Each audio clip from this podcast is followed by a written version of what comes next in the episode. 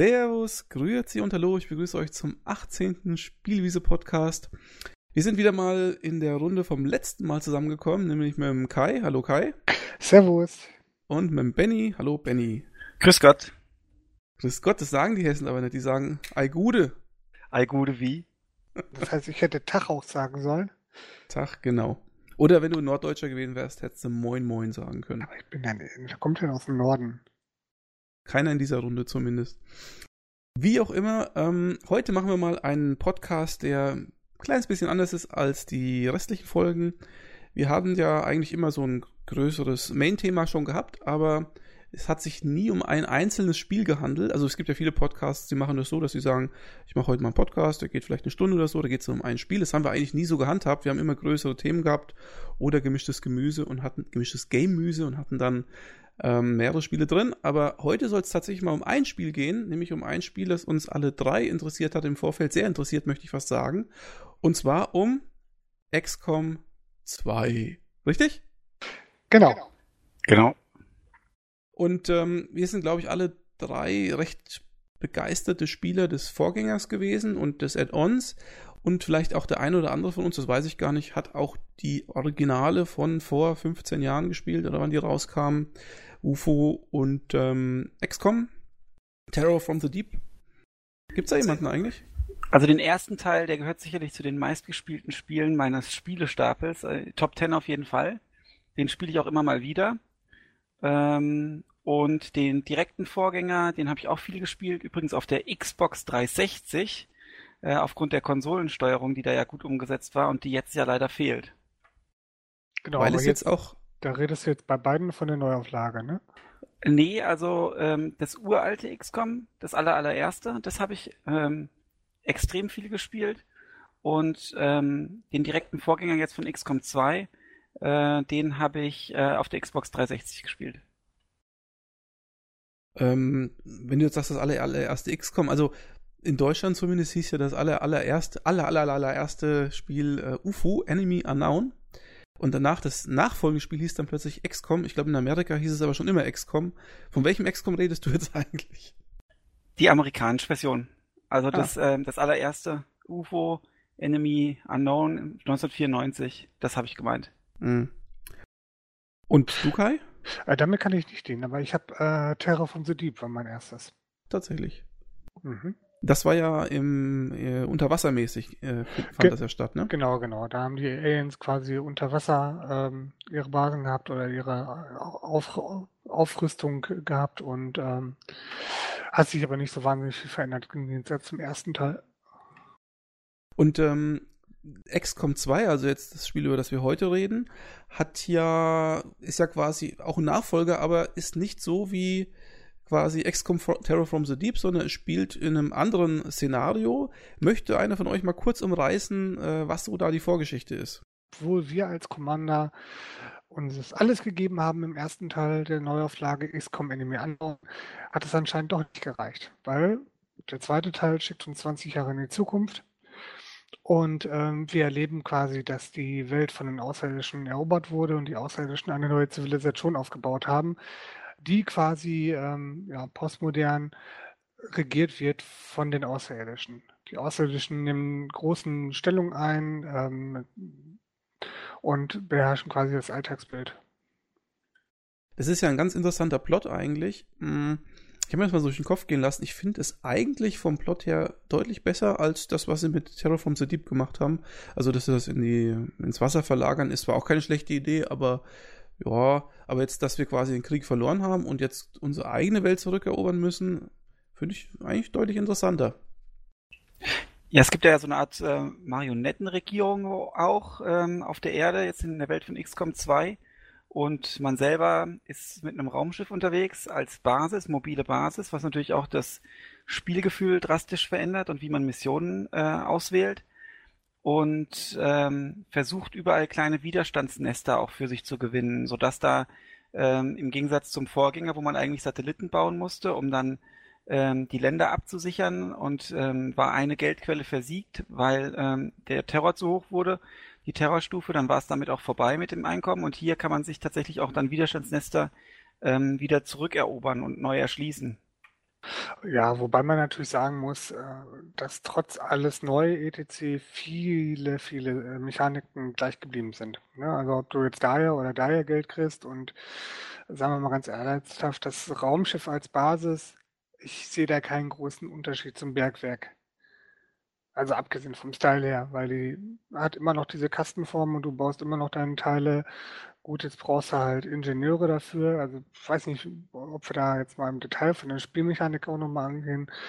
Ähm, es funktioniert ähm, ein bisschen anders als bisher. Bisher braucht man ja immer nur eine gewisse Zeit und gewisse Ressourcen, um ähm, Elemente zu bauen oder auch eine bestimmte Mindestanzahl an Ingenieuren, um überhaupt ein Gebäude bauen zu können. Mittlerweile ist es so, dass man freie Ingenieure braucht, um neue Räume bauen zu können oder Räume freiräumen zu können. Die Räume sind nicht von, von Haus aus frei. Die sind zwar alle vorgegeben, wie auch schon im Vorgänger, müssen aber freigeräumt werden von Alien-Schrott. Wenn man den weggeräumt hat, kriegt man auch nochmal bestimmte Ressourcen wieder und kann den Raum dann seiner neuen Aufgabe zuordnen. Aber wie gesagt, man kann dann äh, oder man muss dann ein bis zwei, ich glaube zwei, äh, zwei hatte ich schon, drei glaube ich gar nicht, Ingenieure reinpacken. Mehr als einer ist immer nur, damit schneller geht. Das kann man hinterher auch machen, wenn die Räume gebaut wurden, kann man zur Verbesserung des Raums dann auch Ingenieure opfern, um die effizienter arbeiten zu lassen.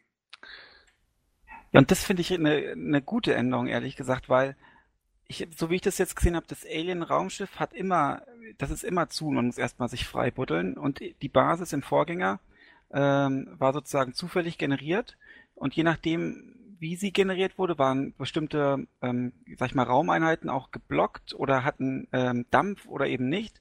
Und um jetzt, sag ich mal, Power Gaming zu betreiben oder so ein Min-Maxing, äh, konnte man, je nachdem, wie, wie die Zufallsverteilung war, nach der ersten Mission auf dem höchsten Schwierigkeitsgrad oder in der höheren gleich wieder neu starten, um dann ein besseres Basenlayout zu bekommen. Und dieses, diese Zufallskomponente bei der Basis, die haben sie damit, denke ich, so ein bisschen rausgenommen. Das finde ich eigentlich ganz gut. Ja, wobei du hast immer noch den Zufall, dass es bestimmte Räume gibt, die schwerer zu erschließen sind. Ja, wo es ja, einfach länger dauert, das zu erschließen. Wenn du so einen Raum in der obersten Etage hast oder gut, das gibt's ja nicht mehr, also soweit ich das jetzt gesehen habe, du kannst ja irgendwo anfangen.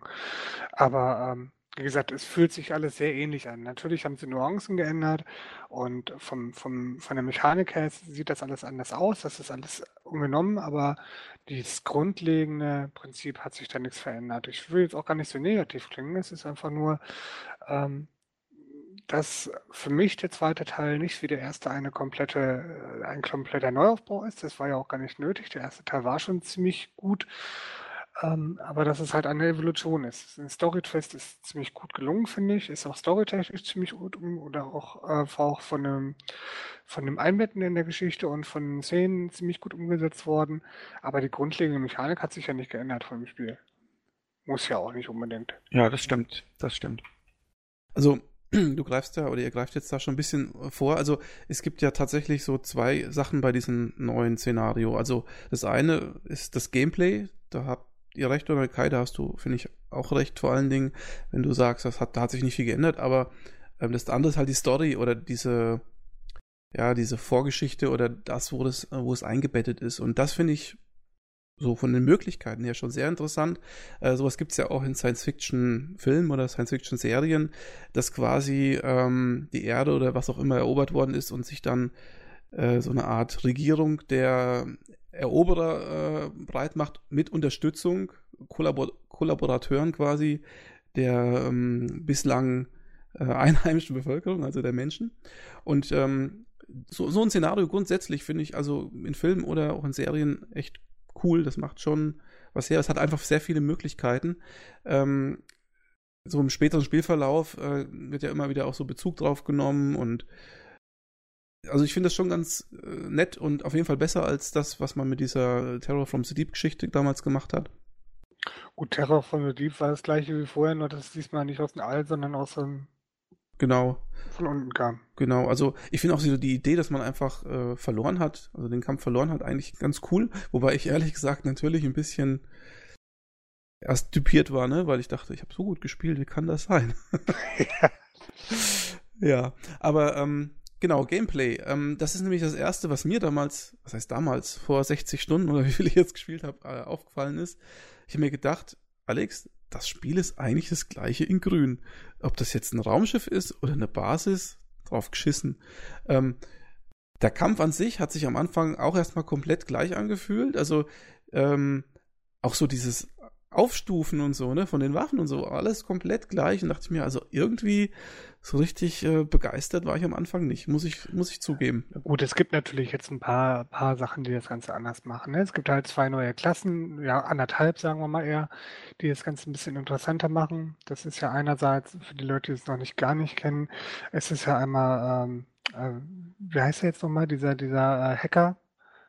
Der Special, Specialist der Spezialist. Special, der Specialist, der mit seiner fliegenden Drohne ähm, einerseits remote hacken kann. Das ist ganz praktisch für viele Aufträge, die es immer wieder gibt, einen bestimmten Laptop oder sonst irgendwas zu erreichen, wo natürlich immer kurz vorm Ziel irgendwie die Hütte brennt.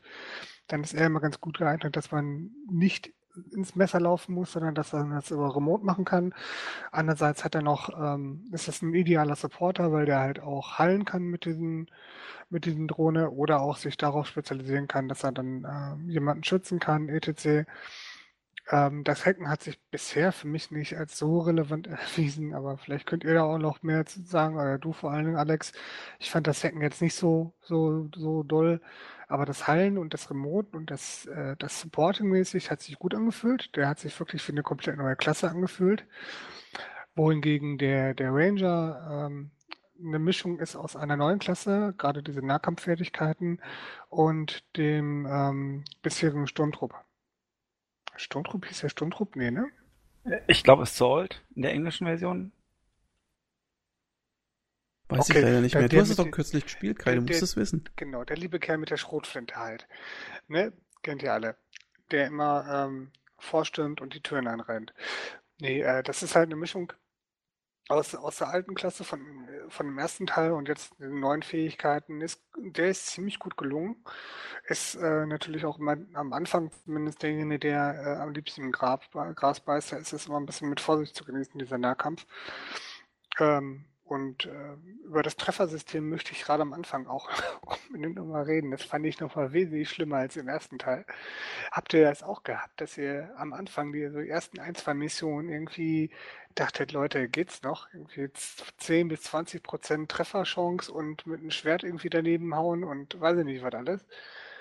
Also, ähm, was mich an XCOM 2 stört, und ich glaube, so am ersten Teil auch so ähnlich, du stehst manchmal direkt neben dem Gegner, ja. Hast vielleicht sogar eine hohe Trefferchance, sagen wir mal 70% plus oder so, ja. Und der schießt einfach vorbei. Also, das ist total, also das gefällt mir zum Beispiel nicht, ne, total unrealistisch im Endeffekt, weil, ähm, also, ich habe das schon mal erlebt, dass ich quasi zwei Felder weit weg vom Gegner stand. Ich habe auf ihn geschossen, vorbei. Der Gegner stand zwei Felder weg, auf mich geschossen, vorbei. Das ist so lächerlich, ne? wenn du so gegenüberstehst und beide schießen vorbei. Ja, ähm, lustig ist es ja, wenn die Animation sogar Zeit wie die Kugeln durch den Gegner durchgehen, weil es animationstechnisch schon gar nicht mehr anders geht bei der Nähe. Ja.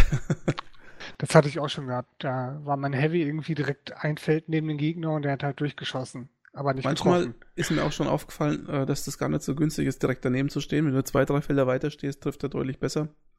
Also, ja, das ist das mutet schon ein bisschen komisch an, halt dieses Chancen berechnen, äh, aber das ist halt, ähm, also so auf eine realistische Ebene umgebrochen ist das halt manchmal mit diesen, mit diesen Quoten äh, so ein bisschen, schon manchmal so ein bisschen lächerlich. Ja, gut, am Anfang lohnt es sich halt einfach, ähm, habe ich so festgestellt, immer öfter die Pistole rauszuholen, anstatt mit dem, mit dem Maschinengewehr drauf zu halten, weil die Pistole halt einfach nochmal 15, 20 Prozent bessere Trefferwahrscheinlichkeit hat. Oder halt direkt Granaten nehmen und ihm. Also die Granaten sind sehr effektiv. Also wenn man die gerade in den ersten Missionen einsetzt, wo man kaum trifft, ähm, habe ich festgestellt, ähm, gerade wenn man noch in, im Concealment ist, das ist ja auch so ein neues Element, das heißt, man äh, betritt die Karte erstmal unentdeckt von den Aliens, kann seine Leute versuchen in Position zu bringen, äh, verdeckt, äh, setzt sie dann in den Overwatch-Modus, sodass sich die, sodass man einen freien Schuss sozusagen kriegt, wenn die Gegner sich ähm, sich ins Schussfeld, im Schussfeld bewegen und dann löst man eine Aktion aus, indem zum Beispiel eine der, der vier Figuren, anfänglichen Figuren schießt. Dann kriegen die Gegner eine Aktion, laufen dann im Schussfeld der eigenen Leute rum und man kann die abschießen. Das klappt manchmal schon ganz gut, am Anfang aber eher nicht, eben gerade weil man nicht trifft. Aber wenn man sich ranschleicht und dann eine schöne Granate erstmal wirft, Ähm, und dann äh, ist es deutlich effektiver. Also drei Leute auf einmal erledigen, äh, gerade bei diesen äh, Standardtruppen, ist überhaupt kein Problem. Ähm, vielleicht könnte man an der Stelle mal ganz kurz darauf eingehen, was ist denn tatsächlich jetzt neu an dem Spiel? Also ähm, das erste, was mir aufgefallen ist, ähm, grafisch hat sich nicht allzu viel getan, außer ihr könnt mich gerne korrigieren, weil mein XCOM äh, war auch ein bisschen länger her jetzt, mein letztes XCOM-Spiel, aber ich meine, dass ähm, nicht so viel wie jetzt auf der Karte zerstörbar war. Also ähm, da gibt es teilweise Gegner jetzt in XCOM 2, die rennen durch Gebäude durch, durch Absperrung, die reißen alles ein, was da nur so steht. Und also du kannst im Prinzip die ganze Karte zerstören oder ziemlich die ganze Karte zerstören. Und ähm, ich finde das irgendwie ein cooles Element, also dass das einfach so dynamisch äh, sich an die Gegebenheiten und an die Gegner anpasst oder auch an die Waffen, die man verwendet. Also man kann quasi die ganze Map in Schutt und Asche legen. Das erinnert mich irgendwie so an Battlefield. Ich weiß auch nicht warum. Ja, das stimmt. Und, also du, Entschuldigung. Sorry. Ähm, du kannst halt tatsächlich, das, ähm, das geht mittlerweile, du kannst halt auch komplette Häuser zerstören, also zumindest in, in, äh, in Grundfesten äh, erschüttern. Das heißt, Wände etc. können ähm, aufgemacht werden oder aufgesprengt werden. Das hilft dir auch manchmal auch, das kann auch taktisch genutzt werden, um hinter den Gegner zu gelangen oder einen kürzeren Weg zum Ziel zu haben einfach durch die Wand durchzuschießen, beziehungsweise halt eine Granate reinzuschmeißen. Also das hat einen riesentaktischen Wert, gerade ja. weil es ja auch so Fähigkeiten und Granaten gibt, mit denen du nur, also da gibt es ja eine Fähigkeit vom Grenadier, glaube ich, mit dem kannst du nur die Umgebung zerstören, nicht den Gegner angreifen. Also du wirfst eine Granate und die zerstört alles um ihn herum und über ihm und so, nur nicht ihn selber. Aber das kann schon reichen, wenn er dann völlig schutzlos dasteht, um ihn dann niederzustrecken. Ne? Genau. Das ist genau. schon ein cooles taktisches Element eigentlich. Ja, ich hatte das auch schon mal in einer Mission, da war ich halt in, in, in einem Gebäude drin und der, äh, der Weg nach draußen war halt auch komplett versperrt und ich habe dann halt eine Granate geworfen an eine Wand und bin dann halt durch die Wand durchgebrochen zur Abholzone. Das ist schon ziemlich cool, also das äh, überhaupt diese Möglichkeit zu haben. Das eröffnet schon neue taktische Möglichkeiten, finde ich auch. Das ist definitiv eine gute Neuigkeit. Man muss allerdings auch sagen, dass das Spiel deutlich hardwarehungriger geworden ist. Ja, das ist, ist es ruckelig, ähm, liegt vielleicht an diesem Element auch. Und ähm, beim Vorgänger, direkten Vorgänger von Firaxis war ja die nicht zerstörbare, letztlich nicht zerstörbare Umgebung einer der großen Kritikpunkte. Bei dem Original, äh, was ich jetzt XCOM genannt habe, in der US-Version, also hier UFO äh, Enemy Unknown, der allererste Teil von 94, da konnte man schon die Gebäude zerlegen mit Ach, Raketenwerfern und kleinen Panzern, die man mitgenommen hat. Und dann hat man eigentlich, auf, wenn es hart auf hart kam, den Panzer nur deshalb mitgenommen, um die Umgebung zu zerlegen, um nicht aus dem Sky Ranger zu laufen und von den Aliens ähm, äh, zerlegt zu werden. Und ähm, das ist jetzt im Prinzip wieder eine Rückkehr zu dem, was es 1994 im allerersten Teil schon als extrem wichtiges taktisches Element gab. Das muss ich ehrlich sagen, ist mir total entfallen. Also, das ist ja cool, dass es damals schon ging. Siehst du mal, gerade bei so einem Pixelspiel, äh, Nice, ja. nice. Ja, da konnte man alles klein und kurz und klein schießen. Auch, ich glaube, Tankstellen, Benzin, da gab, man möge mich korrigieren, aber vor allem alle Wände konnte man zerlegen. Es war komplett zerstörbar, auch auf verschiedenen Ebenen. Also man konnte den ersten Stock kaputt schießen, das Erdgeschoss kaputt schießen und dann eben entsprechend in die Gebäude rein, beziehungsweise da ging es ja dann nicht, da gab es ja auch keine Timer, also so ein Timer, der runtergelaufen ist. Also man musste nicht besonders schnell zum Ziel, sondern die Gegner töten, ohne getötet zu werden. Und da hat diese, hat man sich die Sichtlinien sozusagen freigeschossen oder, oder Deckung des Gegners auch zerschossen. Und das äh, hatte ich ganz am Anfang auch nicht äh, gerafft gehabt damals. Aber dann, als es dann richtig rund ging, war das äh, eigentlich immer die Standardmaßnahme, wenn man in den gefährlicheren Missionen den Sky Ranger verlassen hat. Also ich denke, ähm, bei allen neuen Klassen und so, die es gibt, dass äh, diese zerstörbare Umgebung vielleicht das Wichtigste an dem zweiten Teil ist, die wichtigste Neuerung, weil das macht schon einiges aus. Auch optisch, das ist schon sehr beeindruckend, wenn da alles äh, kaputt geht und zerfällt.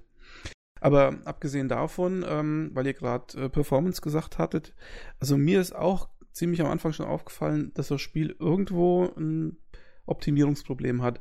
Also, ich weiß nicht, das müsst ihr mir mal gleich erzählen, wie es bei euch ist. Also, das Spiel an sich, also im Spiel, auf der Map läuft bei mir normal, ganz gut und so, keine Probleme.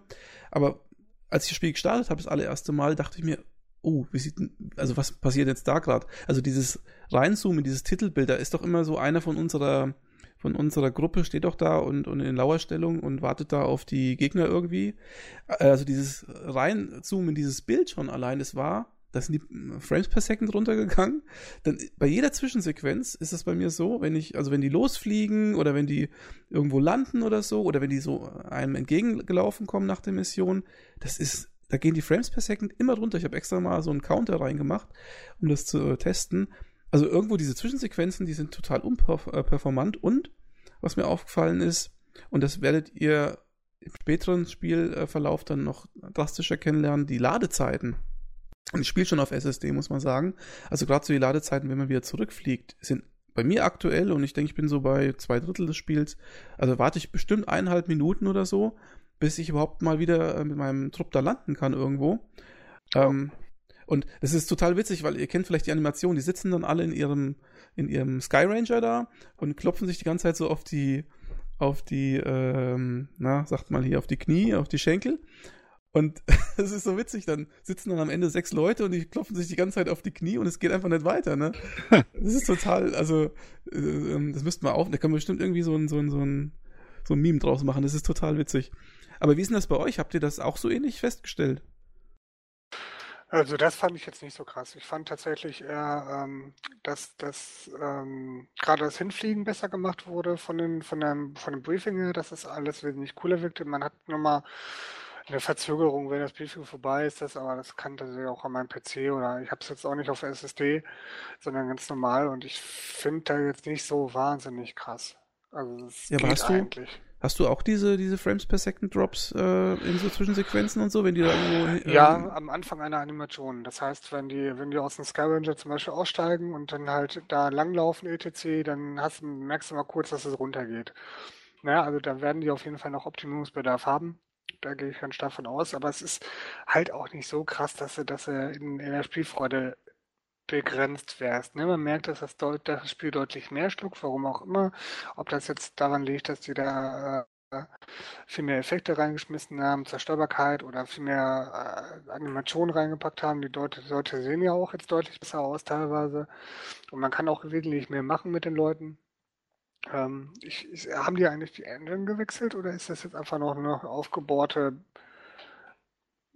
aufgebohrte ähm, äh, Ultima, äh Quatsch, ähm, wie ist die alte Nummer? Ne? Unreal 3 hatten sie vorher benutzt, ne? Ich glaube schon, ja. Beim ersten Teil. Ich weiß nicht, ob das jetzt eine, auf, eine, eine weiter aufgebaute Unreal 3 ist oder ob sie auf eine Unreal 4 gegangen sind. Also je nachdem könnte es auch daran liegen. Hm, ich habe also gerade mal nachgeschaut, das ist eine Unreal Engine äh, 3.5 jetzt. Also, ja, dann wird die wahrscheinlich extrem aufgebohrt sein und mit eigenen Klamotten. Da werden die wahrscheinlich selber noch dran fixen müssen. Also ich muss ehrlich sagen, ähm, weil du gerade sagst, das sieht deutlich besser aus. Also als ich die ersten Missionen gespielt habe, gerade so die erste oder die zweite Mission, ähm, jetzt völlig unabhängig davon, dass man Sachen zerstören kann. Nehmen wir mal, klammern wir das einfach mal aus, aber abgesehen davon, finde ich, hat sich grafisch eigentlich fast gar nicht verändert. Das hat mich ehrlich gesagt sogar enttäuscht. Ich habe das gesehen. Also das erste Level war auch ziemlich steril und so und dachte mir, das sieht aber durchschnittlich aus, habe ich mir gedacht. Das, dieser also Eindruck wird dann später besser, aber. Finde ich nicht. Also ich finde diese die Figuren, also sowohl die eigenen als auch die gegnerischen, finde ich wesentlich detaillierter.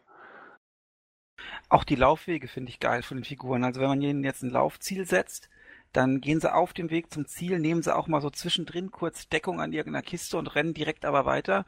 Also so wie man es im echten Leben vielleicht als als ähm, als ähm, Soldat oder so tun würde. Ich denke, dass die Grafik insgesamt sehr ähnlich wirkt, aber in vielen Details, wenn man genau hinschaut, ist es schon nach oben geschraubt, würde ich sagen. Was Animationen angeht, ähm, irgendwie auch die, die, die Konturenschärfe gefällt mir eigentlich ganz gut. Und ähm, auch optisch macht es generell ein bisschen mehr her, würde ich schon sagen, von den Details. Äh, läuft bei mir allerdings auch leicht ruckelig, also wenn sie dann rumrennen oder so, habe ich auch leichte Ruckelprobleme und auch diese Ladegeschichte. Ich finde die Ladezeiten schon enorm. Ähm, was vielleicht auch an den zufallsgenerierten Leveln jetzt liegt, dass die da im Hintergrund erst äh, durchrattern und nicht eine vorgefertigte Karte gewählt wird. Aber die Ladezeiten sind jetzt zumindest bei mir ähm, auf der Rückfahrt quasi deutlich länger. Also ähm, da, wo eigentlich nichts mehr kartenmäßig berechnet werden muss. Vielleicht berechnet er da irgendwo noch so die Hintergrundinfos für die neue Weltkarte oder was auch immer da rauskommt. Die machen ja einiges, ne? Also die geben dir auch ein bisschen mehr, bisschen mehr Feedback. Du siehst ja zum Beispiel auch, was wahrscheinlich auch berechnen ist, ähm, wie ist der Statuswert der einzelnen Soldaten von dir, die kommen dann angekrochen oder kommen dann stolz oder sonst irgendwas daher. Das hast du vielleicht auch schon, Schwerverletzte kriechen sich da mit letzter Kraft irgendwie rum. Leichtverletzte humpeln ein bisschen und äh, das ist schon, also das finde ich übrigens auch ganz cool. Ne? Also das, kann ja jetzt nicht, das kann jetzt nicht der Grund sein, dass, es, dass das Nein, Ding zwei Minuten zum Laden braucht. Nicht. Ich denke einfach, dass das noch Optimierungsprobleme sind. Die haben es ja selber auch schon vorge äh, zugegeben, dass sie noch Optimierungspotenzial haben. Ähm, und äh, das sehe ich jetzt auch nicht als schlimm. Also wie gesagt, ich, ich finde ja unschön, aber das ist, läuft ansonsten, ich habe keine Abstürze mit dem Titel bis jetzt gehabt. Ich weiß nicht, ob ihr da welche hattet. Das lief bei mir super stabil. Ähm, dann wäre natürlich interessant, was du dazu sagst, Alex. Du hast es von uns dreien ja auch am meisten gespielt. Also ich hatte schon einige Abstürze. Ähm, ich hatte auch so Glitches im Spiel, also zwei, dreimal die Situation, dass äh, Animationen entweder nicht gezeigt worden, worden sind, also wenn jemand anvisiert und schießt und so, und bei so einer Situation auch, dass es ewig lang gedauert hat, also vielleicht dreimal so lang, wie es normalerweise dauern würde, jemanden anzuschießen. Ähm, ich bin heute allein dreimal aus dem Spiel geflogen, weil ich einem UFO ausgewichen bin und als ich das geschafft hatte und wieder zurückfliegen wollte, ist das Spiel einfach abgestürzt, weg. Ähm, also das kann ich jetzt, aber gut, das kannst du vielleicht jetzt auch noch nicht so 100% sagen, weil du noch nicht so viel gespielt hast, aber ich denke, wenn du über längere Zeit spielen würdest, würdest du schon merken, dass das nicht so stabil ist. Also mhm. diese Performance-Probleme, die gehen einher mit anderen Optimierungsproblemen, würde ich jetzt mal sagen. Und ich weiß nicht, äh, da gibt es ja eine kleine Anekdote, da musste ich so lachen. Ähm, da hatte der Chefentwickler oder Produzent des Spiels gesagt, ja, ihm war nicht bewusst, ich weiß nicht, ob ihr das die News gelesen habt, ihm war nicht bewusst, dass es äh, pro tatsächlich Probleme mit anderen äh, Rechnern oder mit, mit dem Spiel an sich gibt, weil er hat es ja damals auf seinem Laptop getestet und da lief es wunderbar und dann ist er davon ausgegangen, dass es überall gut läuft. Und dann habe ich mir gedacht, ey, das ist ja die geilste Qualitätssicherung, von der ich jemals in einem Spiel gehört habe. Ja, ich bin mir nicht sicher, ob da nicht eine falsche Übersetzung vorliegt, weil ehrlich gesagt kann ich mir jetzt nicht so ganz. Hast du das auch gelesen? Ja, ja, ich habe das auf Gamers Global, habe ich das gelesen. ja, ich aber, aber wie gesagt, ich, ich kann mir nicht vorstellen, dass das tatsächlich eine ernst gemeinte Aussage ist. Ehrlich nicht. Also. Stell dir das mal vor, wenn das wirklich war, ja. Ja, nee. Also wird wahrscheinlich irgendwas falsch übersetzt worden sein oder er hat einen Joke gemacht oder sonst irgendwas, als ihm jemand zu sehr auf die Füße getreten ist. Whatever, ne? Also ich kann mir nicht vorstellen, dass er das ernst meint. Und ähm, ich finde, die haben ein ordentliches Brett hingelegt. Aber ich würde jetzt auch tatsächlich gar nicht so sehr auf die, auf die ähm, äh, auf das Technische jetzt eingehen wollen, sondern ich würde tatsächlich mal nochmal auseinandernehmen, was uns denn jetzt besser und was uns schlechter gefällt im Vorgänger. Aber ich glaube, das ist tatsächlich auch das Spannendste. Ja, das, das dürfen wir ja auch machen, Kai. Nur man darf ja mal ein paar Teilaspekte rausbrechen aus dem Ganzen. Ja, haben wir. Ähm, genau. ähm, also, was hattest du gesagt von, du hast von den zwei Klassen gesprochen. Ähm, dieser äh, Spezialist, den finde ich tatsächlich auch ziemlich gut, so als äh, ja, neue Klasse. Ähm, weil du vorhin sagtest mit dem, mit dem Hacken und so. Also der Spezialist hat ja tatsächlich mehrere Aufgaben. Also einmal diese, diese Drohne da, dieser Gremlin, den Namen allein finde ich schon geil, den er da dabei hat. Der hat ja wirklich, äh, der ist ja wirklich äh, Allrounder. Also wenn du so einen Spezialist oder zwei dabei hast, die können ja quasi irgendwo hinten stehen, du kannst die ganze Gruppe hochheilen. Später ähm, in der letzten Stufe, wenn du Colonel wirst, gibt es eine, eine, eine ich weiß gar nicht, Kai, darf ich dich da spoilern? Oder darf also ich beide spoilern? Nein, nein, alles cool. Das kannst du, also das ist nicht das Ding. Also ich habe den auch als, als Heiler geskillt, beziehungsweise als Supporter geskillt. Also es gibt da auf jeden Fall in der letzten Stufe eine, eine Fähigkeit, wenn du den auf Heilung lässt, mit der ähm, geht der Gremlin zu jedem Einzelnen in der Gruppe und heilt ihn hoch. Also er fliegt quasi von, von Person zu Person, heilt den acht Punkte hoch, zack, nächster und so. Es ist total mächtig. Und wenn du dann noch zwei von der Sorte dabei hast, äh, kann eine Gruppe fast gar nicht mehr sterben. Das ist äh, Wahnsinn irgendwie. Aber ansonsten auch das Hacking und so finde ich ganz gut, weil man kann ja auch solche Punkte, so Spots hacken und ähm, die bringen einem ja dann später dann entweder Vorräte, das ist das, Vorräte ist das Geld in dem Spiel, ähm, oder halt diese Information, das ist eine andere Währung im Endeffekt. Ähm, und je nachdem, wie gut du hackst oder wie gut du das machst, kriegst du dann mehr oder weniger. Und natürlich, und das finde ich am allerwichtigsten, das ist quasi, äh, was das Hacking angeht, so das äh, Krone oder das, das, was man auf jeden Fall machen sollte, ist, es gibt ja später im Spiel, das ist jetzt auch kein Spoiler, denke ich, weil das war im ersten Teil ja auch so, mechanische Einheiten.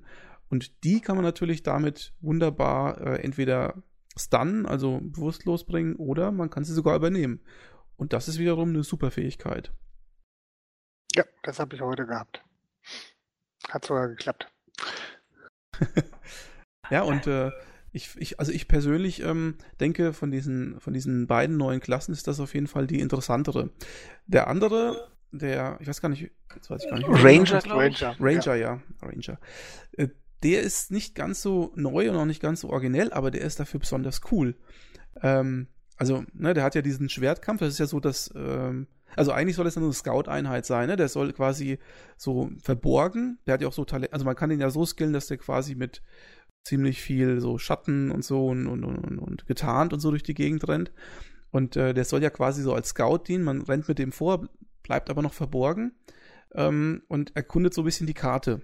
Ähm, diese Komponente finde ich persönlich nicht so toll, weil ähm, der Scout eigentlich, wenn er so vorrennt, trotzdem jederzeit entdeckt werden kann. Ne? Da gibt's ja, ja, diese, diese, diese, diese Felder, ähm, hm. dieses Sichtfeld, sage ich jetzt mal, vom Gegner.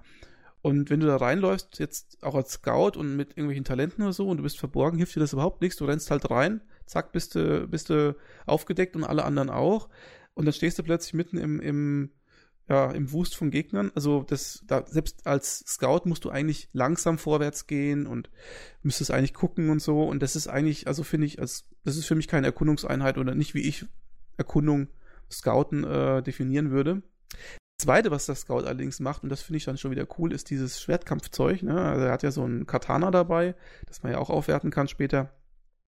Das ist äh, schon geil, gerade auch später wieder, wenn du so eine Fähigkeit bekommst, die nennt sich dann Sensenmann. Das ist echt geil. Da kannst du quasi von Gegner zu Gegner springen. Ja, also immer wenn du einen Gegner killst, geht er zum nächsten, killt den, killt den, killt den. Und ähm, wenn du das mal hast, also wenn du den quasi auf Schwert geskillt hast, dann ist das einer der stärksten ähm, Kämpfer im Spiel. Also ähm, das ist eine richtige, eine richtige Bank, wie man so schön im Fußball sagt. Die haben zwar zwei neue, prinzipiell zwei neue Klassen gebracht, aber haben natürlich dann dafür die, die beiden Klassen, die die beiden ersetzt haben, komplett gestrichen. Und das finde ich persönlich ein bisschen schade, weil ich A, ähm, diese Hau drauf Klasse bei XCOM 1 ziemlich cool fand und auch den Unterstützer bei XCOM 1 ziemlich cool fand. Und ähm, ich, ich denke, dass ein paar Sachen, die da, die, die beiden konnten, halt auch nicht adäquat ersetzt werden. Andererseits fand ich, fand ich natürlich da schon, dass der ähm, Assault, nehmen wir mal Assault, ich weiß nicht genau, wie er hieß, ähm, in XCOM 1 auch tatsächlich eine Bank war, was im Mittel- und Nahkampf anging. Ne? Der hat halt mit seiner Schrotflinte so ziemlich alles weggehauen.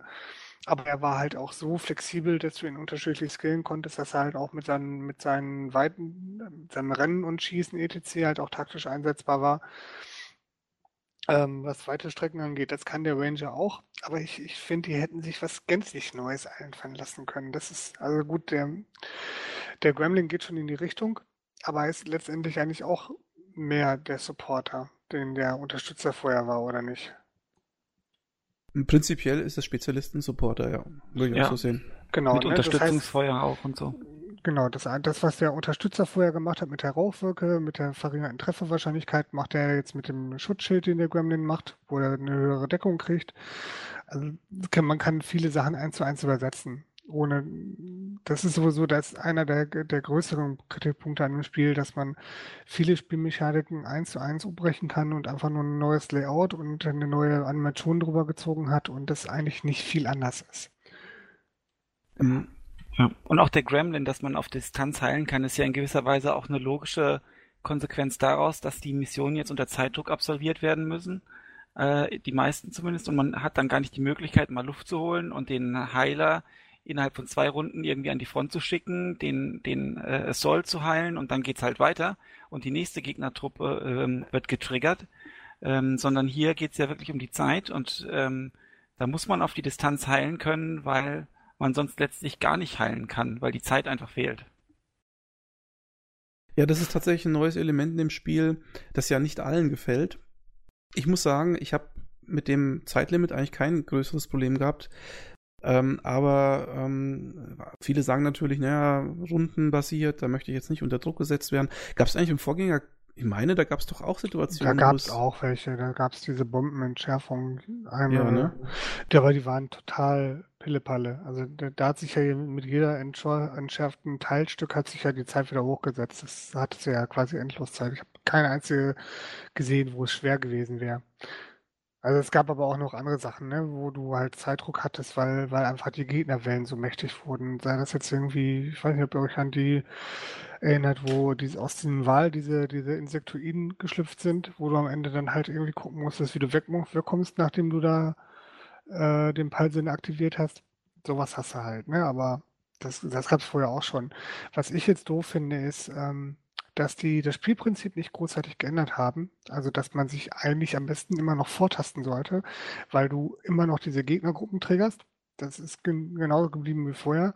Nun sagen sie aber, die wollen dieses langsame Vortasten nicht mehr. Kann ich auch verstehen. Macht das Spiel auch nicht unbedingt spannender. Das ist halt eher so, so Try and Error. Ähm, haben aber nichts daran getan, dass die Gameplay-Mechanik anders wird. Das heißt, du musst jetzt rennen, triggerst Gegnergruppen, hast eventuell Pech. Das, was du gerade sagtest, ist ein ganz großer Punkt, Alex, mit dieser, mit diesen ähm, Warnbereichen, dass du entdeckt wirst. Da hilft dir auch der, der, der Trade von dem äh, Ranger nix, weil du einfach stürmen musst. Weil die manchmal äh, relativ knapp, knapp in der Zeit sind. Also ich habe auch schon Missionen gehabt, wo ich dann nur noch ein oder zwei Runden Zeit gehabt hätte. Und kannst du jetzt nicht großartig vortasten. Und das widerspricht ein bisschen dem, wie das Spiel aufgebaut ist. Auch viel auf Zufallsprinzip, viel auf, auf Trigger und ähm, das, das ist das, was sich nicht so ganz rund anfühlt. Im Gegensatz zum ersten Teil, weil sie versucht haben, eine Filmmechanik mit, mit Druck auszugleichen. Da muss ich dir echt recht geben. Ähm, deswegen äh, ist das Spiel auch für einige oder viele sagen ja, das Spiel wäre sehr viel schwerer oder es wäre auf jeden Fall ziemlich schwer insgesamt. Und es gibt sehr viele Leute, die äh, hier mit Save und Load arbeiten, weil ähm, sie am Anfang halt einfach gucken, wo sind die Gegner, ja, rennen dann, am Anfang rennt halt jeder irgendwie vor, guckt erstmal, wo sind die Gegner, dann stirbt vielleicht einer dabei, gleich wieder Load und wieder weitermachen, ne? Ähm, das ist natürlich im Ironman-Modus nicht so der Fall oder möglich. Das ist, also ich denke, der Ironman-Modus ist in dem Spiel schon ziemlich kernig. Ähm, da, also da habe ich mich auch nicht rangetraut. Ich spiele das Spiel auf normal, soll ja für Veteranen sein, hat er da gestanden. Ähm, aber ich, so grundsätzlich hast du recht, also da beißt sich das Spiel so ein bisschen selbst in den Schwanz. Das ist ein wenig komisch äh, aufgebaut. Also wie Letzt, gesagt, letztlich ja. fordert das ja im Prinzip, dass man auch mal jemanden opfert ähm, in gewisser Weise oder einfach ähm, viel riskiert, was vielleicht ein bisschen zum Setting passt. Man ist da irgendwie so eine Hit-and-Run-Truppe, äh, hat den Zeitdruck.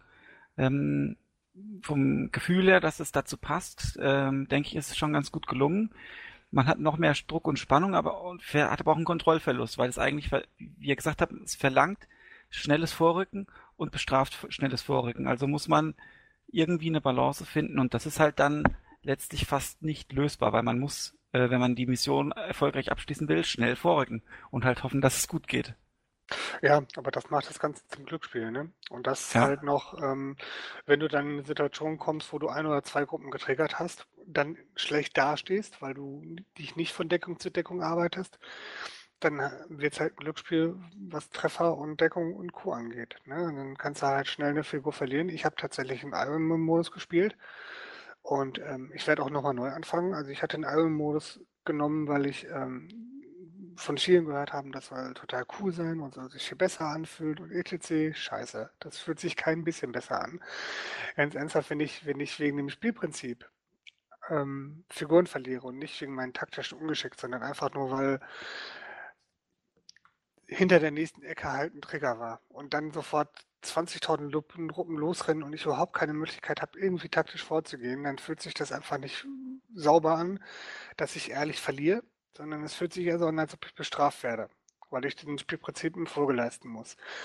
Und das ist tatsächlich dann, dann kann ich die Leute verstehen, die sagen, ich lade nochmal und weiß jetzt, wo die sind und kann taktischer vorgehen.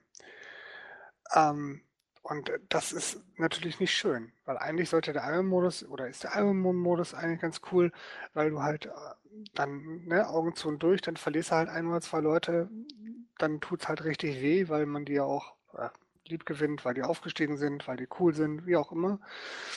Ähm, aber wenn dir das bei jeder Mission passiert, weil du, weil du irgendwie Mist immer jemanden verlierst, wenn du, wenn du Pech hast, dann ist das nicht mehr so witzig.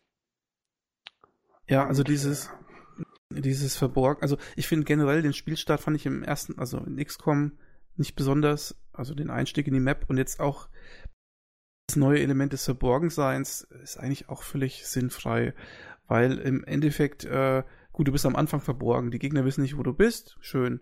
Ja, auch nicht immer. Ne? Es gibt natürlich auch Missionen, wo du von Anfang an gibt, nicht verborgen bist. Es gibt einen Typ von Mission, bei dem ist das so, ja. Ja, diese Rettungsmission, Digga. Genau. Aber ansonsten, ich meine, du rennst halt einfach, gut, dann, dann rennst du halt verborgen nach vorne bis du halt den ersten Kontakt hast, dann sind wieder alle nicht mehr verborgen. Also ich finde diesen ganzen Mechanismus eigentlich, eigentlich nervig eher, ne? Also, weil die erste Runde besteht eigentlich immer nur darin, nach vorne zu rennen. Ob du jetzt verborgen bist oder nicht, spielt eigentlich kein, kein, fast keine Rolle. Also ich ähm, habe das nur ganz selten, die Situation gehabt, dass ich sagen kann, okay, ich war jetzt verborgen, habe jetzt meine Leute postiert, ähm, habe jetzt die in den, in den, äh, wie heißt denn das hier, in diesen Überwachungsmodus reingesteckt, damit ich, wenn ich, sobald ich was trigger, dass da gleich geschossen wird und so. Hatte ich auch zwei, dreimal. Aber eigentlich hat es mich mehr genervt, dass ich immer die gleiche Situation habe, nämlich immer Leute erstmal nach vorne schicken, gucken, wo ist irgendwas, dann sind sie wieder alle sichtbar. Wenn ich Pech habe, ist einer tot, dann lade ich halt nochmal neu. Also also spielerisch gebracht hat das eigentlich überhaupt nichts. Ne? Das ist, äh, das hört sich erstmal ganz nett an, aber es bringt eigentlich nicht viel. Die Idee ist halt cool, ne? Aber wie gesagt, die hätten dafür was an der grundsätzlichen Mechanik ändern können oder ändern müssen. Ich, ich bin jetzt kein Spiel, Spieldesigner, der jetzt sagen könnte, wie man es hätte lösen können. Keine Ahnung. Ne? Es ist schon relativ komplex, da hat der äh, Benny ja schon recht. Aber ähm, das Spielprinzip so wie im ersten Teil zu lassen und sagen, man ändert aber die Parameter drumherum, das funktioniert halt nicht. Das hört sich jetzt alles auch äh, krasser an, als es ist. Ich denke, wir sind alle begeistert von dem Spiel, trotz dieser Mängel. Aber ich denke, für mich zum Beispiel ist der Iron Modus nichts, weil ich mich von dem Spiel ungerecht behandelt fühle.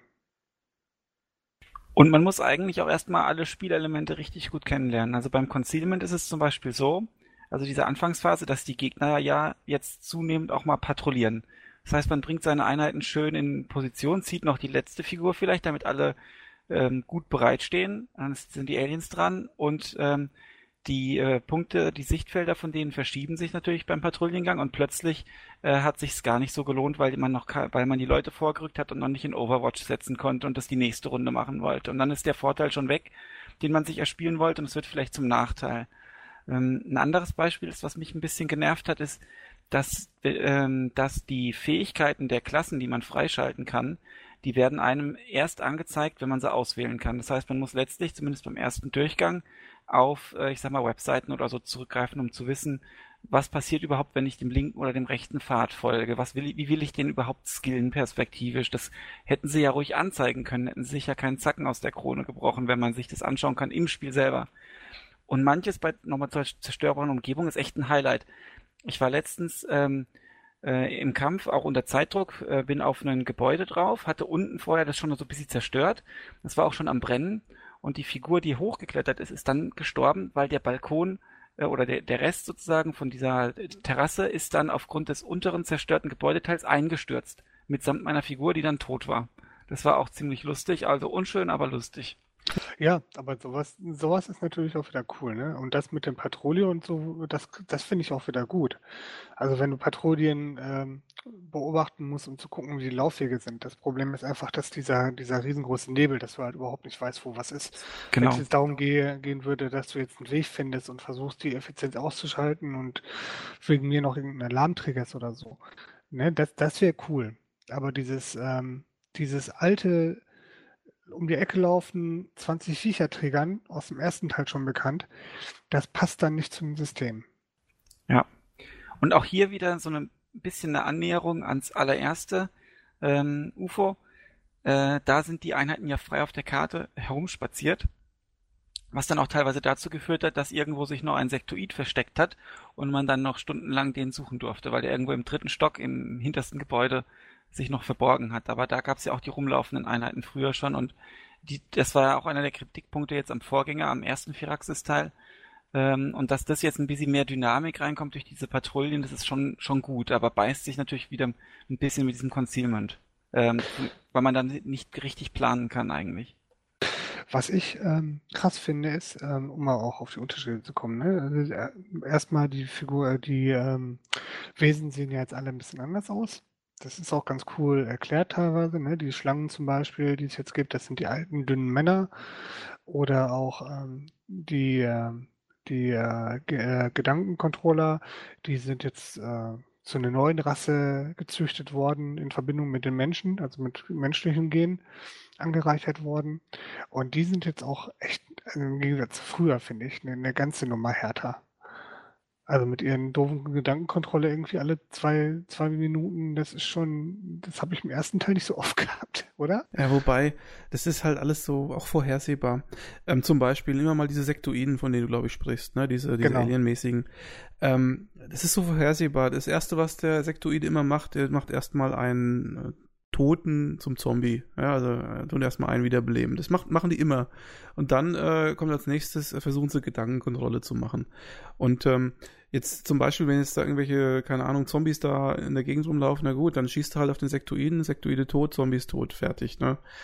Äh, das ist halt, also die machen, im Prinzip machen die immer das Gleiche und was ich zum Beispiel auch komisch finde, es gibt ja diese Rettungsmission, von der wir gerade gesprochen haben, ähm, also eigentlich laufen ja immer äh, die Viecher irgendwo rum und ballern dann die Leute da ab, ne, diese, diese Zivilisten. Mhm. Ähm, Im Endeffekt kannst du das verhindern, indem du einfach hinrennst und versuchst zu triggern.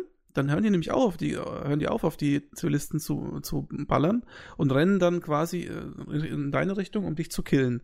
Also es bedeutet, ähm, sobald du mal äh, irgendwie äh, knapp, da, also wenn jetzt die Zivilisten knapp werden oder so, musst du einfach versuchen, möglichst viele Gegner irgendwie zu triggern, dann sind die gar nicht mehr an den, an den Zivilisten interessiert, sondern kommen halt auf dich zu. Also man kann quasi so ein paar Mechanismen einfach ähm, ausnutzen, um ähm, das Spiel für einen selbst einfacher zu gestalten, weil, einfach, weil die immer einfach gleich reagieren. Die das Gegner. war im ersten Teil auch schon nicht anders. Ja, es wäre ja mal schön gewesen, wenn sie es besser gemacht hätten. ja, wobei, äh, ja, die KI ist äh, insgesamt nicht so besonders clever, finde ich. Also, ähm, interessanterweise ist es auch so, und das habe ich, glaube ich, hat mir schon mal, glaube ich, miteinander besprochen, Kai oder so, weil wir ja gesagt haben, ähm, wenn du immer mehr Ländereien quasi dir untertan machst, also befreist, äh, kriegst du immer mehr Kohle und dann müsste das Spiel ja theoretisch einfacher werden mit der Zeit. Und tatsächlich, ich muss sagen, das Spiel, es ist am Anfang echt bockschwer, ja, man ist echt oft am Laden und so. Aber wenn man äh, so mal 50% von dem Spiel erreicht hat, oder sagen wir mal ach, 70, 80% oder so, 80 bin ich noch gar nicht, aber sagen wir mal 70%, dann wird das Spiel total easy. Also ab dem Zeitpunkt, wo ich äh, sechs, sechs äh, Leute hatte in meiner Gruppe, ja, und die einigermaßen hochgelevelt waren, da bin ich aus jedem Kampf irgendwie, äh, na klar, auch verletzt rausgegangen, aber da gab es keine, ich habe fast gar nicht mehr neu laden müssen, weil es es wird, es wird immer einfacher mit dem, auch mit dem Geld und so. Am Anfang ist das alles knapp und du weißt nicht, was du zuerst bauen sollst. Später, ich habe jetzt momentan, glaube ich, 2000 äh, Vorräte auf meinem Konto. Ich weiß gar nicht, wohin damit. Also gut, aber daran kranken ja tatsächlich alle Spiele dieser Art, ne? Und ähm, das hatte der erste Teil auch. Das ist jetzt keine Entschuldigung dafür, dass da keine Langzeit äh, Klamotte gibt, ne? Muss halt natürlich sagen, ich fand bei dem Vorgänger wurde es mit dem DLC wesentlich krasser. Also mit, mit dem DLC wurde auch der End, äh, das Endgame wesentlich schwerer, fand ich. Ähm, Im Gegensatz zum Original.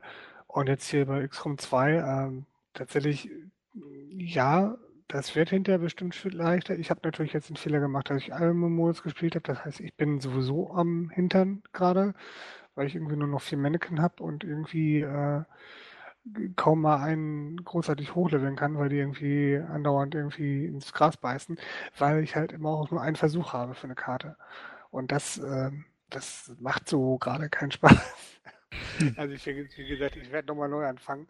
Das Spiel selber ist ähm, das gleiche wie, also sehr ähnlich wie vorher. Ne? Ein paar Sachen, die sind ähm, ganz cool. Ich finde, storytechnisch hat das Ding ordentlich äh, Fahrt aufgenommen im Gegensatz zu vorher das fängt auch schon mal nochmal von vorne anzufangen. Das fängt vom Anfang auch schon ziemlich cool an mit der eigenen Befreiung. Wobei ich da dann kritisieren darf, äh, das ganze Tutorial wird im Ironman-Modus komplett übersprungen. Da bin ich froh, dass ich das Spiel einmal im Normalmodus gestartet hatte, bevor ich wusste, wie man Ironman-Modus macht. Weil da hätte ich die ganze Story verpasst. Das, das fand ich ziemlich doof. Also, dass im Ironman-Modus so überhaupt nicht die, diese Anfangsstory durchgekaut wird oder so. Das dachte ich so, huh, was ist denn hier los? Ja, das ist sehr schlecht. Das ist schlecht gemacht. Und ähm, Man muss letztlich, äh, man kann nicht das Tutorial spielen und den Ironman-Modus.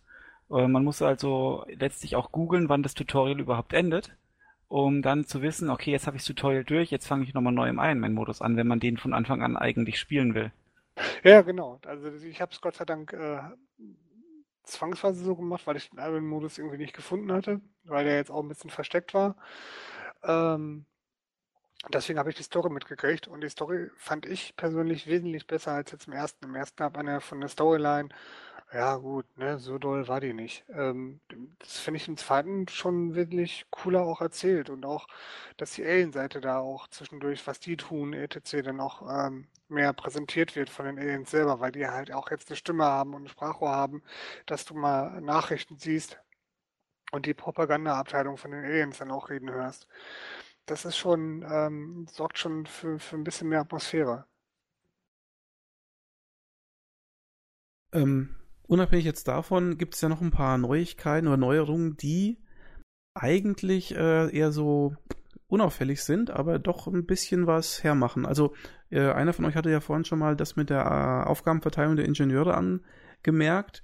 Das finde ich ehrlich gesagt ziemlich gut. Also dass das jetzt nicht mehr so eine reine Masse ist, so eine anonyme Masse, die halt dafür sorgt, dass irgendwas schneller wird äh, oder schneller erfunden wird oder schneller erforscht wird, sondern dass es jetzt wirklich so ist, man kann die jetzt gezielt einsetzen, um den Bau zu beschleunigen oder um jemanden auszubilden. Es gibt einen Raum, mit dem kann man äh, sein, ähm, sein, sein Raumschiff schützen vor UFO-Angriffen. Die kann man auch mit dem Ingenieur bestücken, dann ist das 50% effektiver oder irgend sowas.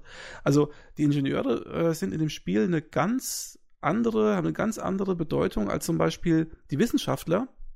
Weil die Wissenschaftler, da hat sich leider nichts geändert, da äh, geht es auch wieder nur um Masse statt Klasse. Ähm, das ist so das alte Prinzip. Aber wie gesagt, die Ingenieure finde ich, also das finde ich eine gute Idee, das haben sie schön umgesetzt, das gefällt mir. Ist dir eigentlich aufgefallen, dass dieses ähm, Weg von der Anonymität quasi sich durchs ganze Spiel zieht? Das heißt, wenn du in diesen Rettungsmissionen sind, bist und da wird ein Zivilist getötet, dann steht ja auch, Mary Kate wird, ist gestorben. Mhm, stimmt, ja. Und das, noch eine Kleinigkeit. Äh, Entschuldigung. Nee, mach du ruhig. Und noch eine Kleinigkeit, die jetzt erstmal nicht so ins Gewicht fällt, aber die ich auch ganz cool finde. Man kann ja jetzt mittlerweile im Spiel looten, ne? Es gibt mindestens immer eine Gegnergruppe, die lässt irgendwas am Boden liegen und wenn man dann drüber läuft, kann man das aufheben und das sind manchmal ganz nette Items oder Verbesserungen, besser, besser gesagt, Itemverbesserungen mit dabei. Ist eine ganz nette Idee. Wo wir gleich zu den nächsten Neuerungen kommen. Die Itemverbesserung. Ja, und die, ich weiß nicht, wie sich diese Dinge äh, nennen. Man kann auch seine Einheiten jetzt auch mit so speziellen Augmentations, so wie die Dinger heißen, ähm, aufwerten. Habt ihr sowas schon mal gehabt? Ja, das hatte ich schon gehabt. Gab es das im ersten Teil nicht auch irgendwie oder täusche ich mich jetzt da? Ist das ein also neues Element? Im ersten Teil kenne ich nur die genetischen Verbesserungen und ähm, die mechanischen Verbesserungen.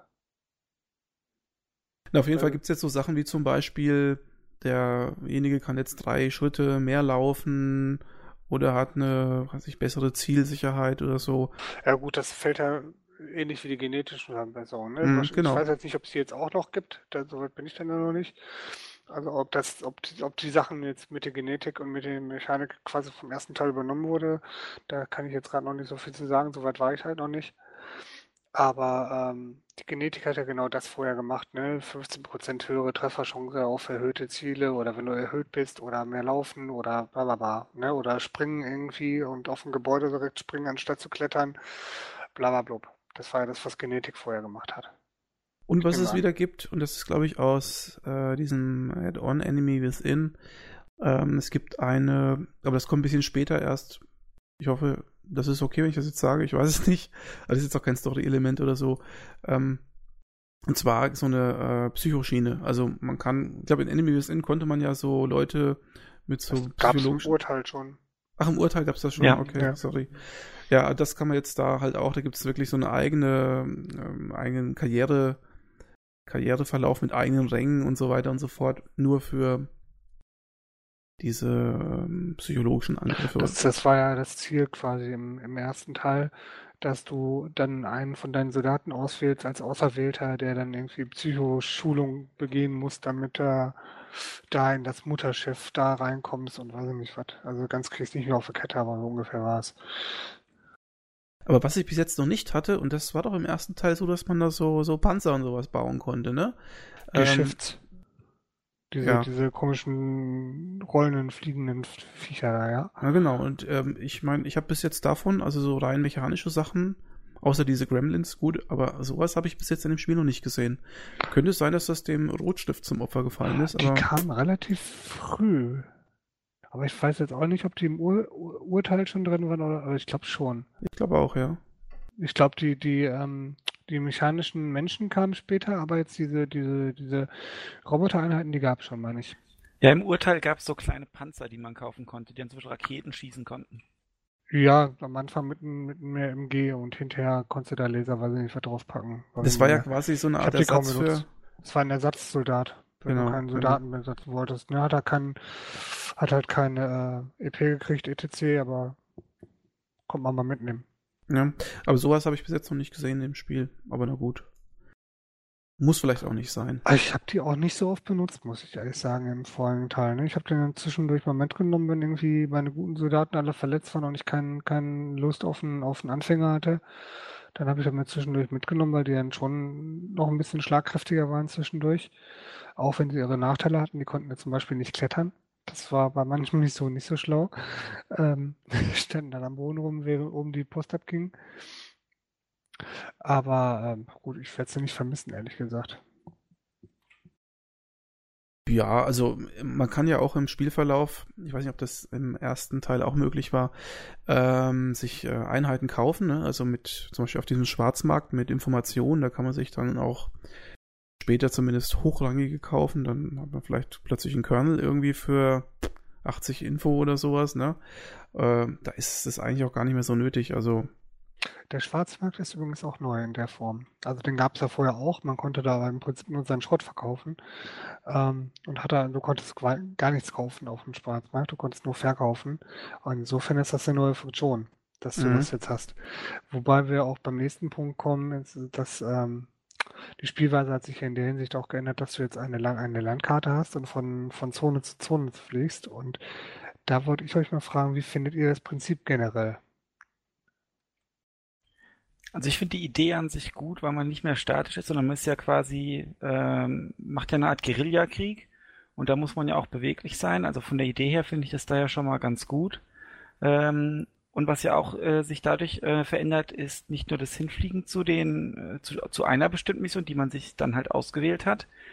Früher hat man ja im Vorgänger sich eine von, ich sag mal, ich glaube drei Missionen ausgewählt, die man angehen konnte und die anderen hat man dann halt nicht gemacht.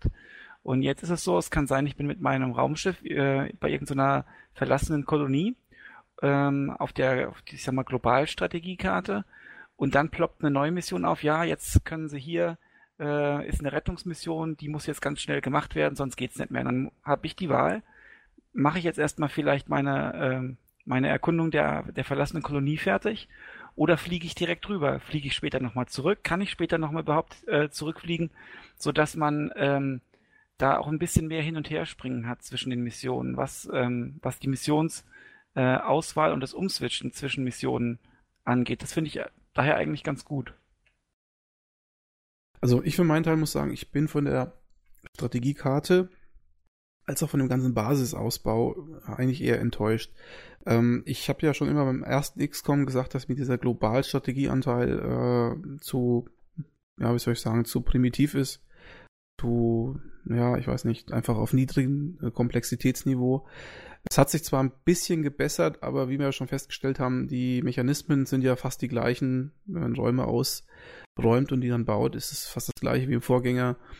Oder auch dieses Aufstufen von, von, von äh, Einheiten, äh, von, von, von ähm, Waffen-Items, äh, ist im Endeffekt also fast eins zu eins übernommen. Das fand ich total kacke. Also in der ersten Hälfte des Spiels habe ich mir gedacht, da hätte man sich echt was Neues ausdenken können. Ja, wobei das haben sie sich neu ausgedacht und das fand ich doof. Also wenn du eine neue Waffe baust, dann haben die gleichzeitig alle, alle Soldaten. Nee, das fand ich gut. Das fand ich doof, weil, also ich fand es insofern, ja, natürlich ist schön und einfach, etc., aber ich fand das doof, weil es, ähm, weil es für mich ein bisschen das Bild zerstört hat, dass ich halt äh, jetzt mühselig irgendwie für jeden Soldaten für die Ausrüstung zu sorgen habe. Ja, das äh, hast du vielleicht noch nicht gesehen. Es gibt's ja noch. Also das gibt's jetzt nicht mehr auf die Waffen bezogen oder auf die ich sag mal, auf die Standardausrüstung, die du mitnimmst, aber das gibt's noch bezogen auf ganz viele andere Items, weil das Spiel im Spielverlauf später, äh, und das finde ich wieder positiv, sehr, sehr viele neue äh, Item-Optionen mit reinbringt. Da gibt es sogenannte experimentelle Waffen, da kommt immer was anderes bei raus, wenn du das machst und so. Und das sind dann tatsächlich Sachen, die musst du einzeln bauen und einzeln ausrüsten. Also das gibt's immer noch. Nur ich fand es im ersten Teil eigentlich tatsächlich immer so ein bisschen nervig, dieses Mikromanagement da für jeden einzelne Waffe bauen und dann die Handfeuerwaffe noch dazu und noch die Rüstung dazu und dann musstest du wieder ausziehen, wieder anziehen und so. Ich meine, das musste jetzt immer noch, aber nicht mehr in diesem extremen Maße. Also das fand ich jetzt ehrlich gesagt eigentlich ganz gut, aber dieses Grundkonzept, dass man sagt, okay, es gibt ein Sturmgewehr und das wird dann dreistufig hochgemacht oder vierstufig, wie auch immer, oder die Pumpgun oder das Scharfschützengewehr. Es ist so, ähm, einfach, das ist einfach so, so unkreativ, äh, einfach übernommen aus dem Vorgänger, fand ich jetzt, das fand ich jetzt nicht so toll. Ähm, aber nochmal zurück auf die Strategiekarte. Ähm, die hat mich am Anfang, ich weiß nicht, wie es euch gegangen ist, etwas verwirrt. Ich habe da irgendwie so gedacht, hä, wie, was passiert jetzt hier, wie funktioniert das und so. Ähm, also im Nachhinein, äh, als ich dann kapiert habe, wie es funktioniert, habe ich mir gedacht, eigentlich ist das ja auch nichts Tolles. Ne? Man fliegt da halt von A nach B und drückt halt mal auf diese äh, Tage-Taste da und wartet halt und dann kommt vielleicht was dazwischen, dann fliegt man halt wieder dahin. Aber im Endeffekt ist das nur ein Hin- und Hergefliege und man wartet halt immer seine Zeit ab. Also ich fand sie jetzt nicht besonders. Also ganz ernsthaft, für mich fühlt sich das vom, vom Prinzip her nicht anders an, als vorher in der Weltkugel einfach die Zeit verstreichen zu lassen, weil du hast kaum Wahlmöglichkeiten. Ne? Natürlich kannst du jetzt nach oben fliegen, nach unten fliegen, nach links, nach rechts fliegen, aber du hast, ähm, mich hat es extrem gestört, immer dieses Hin und Her, Sachen abbrechen und was anderes machen. Das fand ich total ätzend. Also schon, man ist ja sehr unterschiedlich, nee, wenn dir jetzt anscheinend gefallen, dann muss man halt das Dringere zuerst machen. Ich fand das doof, dass ich jetzt gezwungen war, das abzubrechen und woanders hinzufliegen, um da eine Mission anzunehmen oder weiß ich nicht, was zu machen. Weil die jetzt auf Rot angezeigt war und das Spiel mir auch deutlich zu verstehen gibt, dass es keine gute Idee wäre, das abzulehnen. Und ähm, das, da fühle ich mich gegängelt, wo ich dann sage irgendwie, ja, das ist, das fühlt sich immer so an, man dieses Abbrechen, halbfertig machen, etc. Mir hat persönlich nicht gefallen. Und auch das, dieses monatliche, ähm, die, die, monatliche Auszahlung vom Rat oder von wem auch immer das jetzt kommt, ähm, dass das auch auf diesem Wege ausge dass man das erst aufsammeln muss, finde ich total bescheuert. Es tut mir leid. Also das fand ich richtig doof. Ne, Boni-Sachen etc. oder aber dass man so, so die grundlegenden Güter irgendwie da irgendwo aufsammeln muss, gut, das sorgt ja vielleicht für die Atmosphäre für irgendjemanden. Ich fand es ehrlich gesagt doof. Naja, also ich muss sagen, anfangs, ähm, also ich, also ich fand es anfangs eigentlich eher gut, weil man eben tatsächlich immer dynamisch irgendwas machen musste und man hat gedacht, verdammt, ich weiß gar nicht, was ich zuerst tun soll. Ähm, aber so im späteren Spielverlauf merkt man halt, im Endeffekt ist es immer das Gleiche. Dann wird halt angeboten, du fliegst dahin, drückst auf die Tagetaste, kriegst halt, weiß ich, 150 Vorräte. Beim nächsten kriegst du 130 Informationen. Dann, wenn du mal Glück hast, ist mal irgendwo ein Ingenieur dabei oder vielleicht mal ein Soldat oder so. Aber im Endeffekt die Mechanik dahinter, die ist so primitiv. Also egal, was da für ein Etikett drauf äh, klebt, äh, man fliegt halt dahin und kriegt halt irgendeine Ressource. Das ist so, also wirklich so unkreativ. Ne? Da ist nicht viel dahinter. Das, also und später ist es auch so, äh, dass du dann auch gar nicht mehr genau weißt, was du tun sollst. Dann wartest du tatsächlich ab und denkst, wann passiert denn mal wieder was? Also dann ist das Interessantere eigentlich die Forschung, dass die mal weitergeht oder, oder dass mal endlich mal ein Raum gebaut wird oder so. Und das, was auf der Karte passiert, ist dann irgendwie so, ach ja, gut, kriegst halt wieder 150 Vorräte da drüben. Es ist, also ich finde die Karte dann später vor allen Dingen, oder auch mit, mit, mit Game, voll unkreativ und auf echt niedrigem äh, strategischen Niveau. Ich fand die nach den ersten zehn Stunden schon doof. Entschuldige. Also das ist, ich habe da keinen Sinn und Zweck gesehen. Ne? Natürlich ist dieses äh, Einbeziehen von, von Gebieten ganz cool, aber es, ganz ehrlich, du hast da überhaupt keinen Benefit von. Ne? Natürlich kriegst du, da kannst du dann monatlich irgendwo Kohle abholen oder kriegst dann halt automatisch dann deine Ressourcen dann dazu oder was heißt automatisch, du musst ja wieder irgendwo abholen. Aber dass du da irgendwie sagen kannst, du kannst die Gebiete befestigen, du kannst die erweitern, du kannst da Stützpunkte bauen. Das meine ich ja damit. Das ist sonst so, irgendwas das ist primitiv, ja. Und das finde ich nur hin und her zu fliegen, um des Hin- und Herfliegens willen, das ist mir dann zu billig. Und du kannst auch keine UFOs oder so, also da fliegen ja manchmal äh, so UFOs durch die Gegend, ne? Ähm, die können dich zwar abfangen, komischerweise, aber ich habe mal versucht, einem UFO hinterher zu fliegen, du kannst keine UFOs abfangen oder so, ne? Also auch dieses äh, Element, das gab es ja früher auch, dass du die UFOs abgeschossen hast. Das gibt es ja auch nicht mehr. Das ist. Haben, also hätten sie zum Beispiel jetzt gut mit einbauen können. Haben sie nicht gemacht. Naja, also also das war früher schon besser. Also im man, UFO ja, von 1994, das war schon ein Highlight mit dem Basenbau. Man muss die Basen bauen auf den Kontinenten, um überhaupt erstmal die Raumschiffe uns äh, scannen zu können. Die musste man dann abschießen und so überhaupt konnte man sich nur das Wohlwollen der, der, der, der Länder sichern, beziehungsweise die Übernahme durch Aliens verhindern. Und da war die Globalstrategiekarte nochmal eine ganz andere. Wo setzt man seine Basen hin? Wie setzt man die Schwerpunkte? Wie rüstet man die Basen aus? Wenn von da die Sky, die Flugzeuge dann als gestartet sind, äh, dann sind die ähm, Aliens darauf aufmerksam geworden, haben dann die Basis angegriffen. So eine reine, reine Scan-Station, die wurde ein bisschen, blieb eher unerkannt oder eine Wissenschaftsstation. Und das fehlt halt alles komplett. Und da ist diese, dieses Rumfliegen jetzt, ähm, ich sag mal, ein kleiner äh, Schritt weg vom Anklicken Mission 1, Mission 2 oder Mission 3, ähm, weil man halt mal vielleicht mal eine Mission abbricht und dann vielleicht wieder aufnehmen kann oder eben auch nicht. Ähm, aber ähm, es ist um Längen hinter dem 1994er, äh, hinter der 1994er Globalstrategiekarte ähm, hinterherhinkend. Ja, wobei man das von 1994 jetzt auch nicht glorifizieren sollte, ne? Also es du kennst es doch gar nicht von 1994. Nee, aber es ist natürlich auch, es wird wie die Spiele aus der Zeit halt seine anderen Marken haben. Ne? Man, man glorifiziert da leicht welche. Ne? Also das Spielprinzip ist schon sehr eingängig und die hätten jetzt allerdings viel wesentlich mehr aus der Karte machen können, hätten in diese Richtung gehen können, dass du sagen kannst, irgendwie kommen wir, wenn wir, wenn wir jetzt schon Lager als Freund haben, können wir das auch ausstatten, können da einen Jet hinterlegen, eine Wissenschaftsstation, was der Benny gerade gesagt hat, oder gucken, dass man da einfach auch ein paar Soldaten hinpackt, dass sie ein bisschen autonomer was machen können, dass du da ein bisschen mehr ähm, Globalstrategie reinbringst. Das wäre ganz cool geworden. Ich denke, es wäre auch vielleicht noch ein guter Ansatz für einen Add-on, für einen DC der letzte DLC von dem ersten Teil war ja grandios und hat sich super in das Spiel eingefügt. Die Hoffnung habe ich ja dann auch, dass sie das bei XCOM 2 nochmal genauso machen. Und da wäre tatsächlich dieser Punkt einer, den ich sehen würde, den hätte ich gerne angepasst. Da ja. Denke ich, kannst du vergessen. ich glaube nicht, dass die das machen werden. Für mich ist XCOM, also die Neuauflage, eigentlich ein Klickspiel. Also ähm, dieser, dieser Globalteil ist eigentlich nur eine ich glaube, für die Entwickler eher so eine Sache, die ist ein nerviges Element dazwischen. Die, also bei denen geht es eigentlich darum, den Taktikteil auszuzelebrieren. Und der ist ja auch super gelungen. Ich meine, der ist sehr süffig. Also ich kenne kaum Taktikspiel, Rundenstrategiespiel, das besser zu steuern ist. Ich würde jetzt keins kennen, wenn ich ehrlich bin. Würde mir jetzt keins einfallen. Ähm, und das auch einfach so super dargestellt wird und äh, präsentiert wird.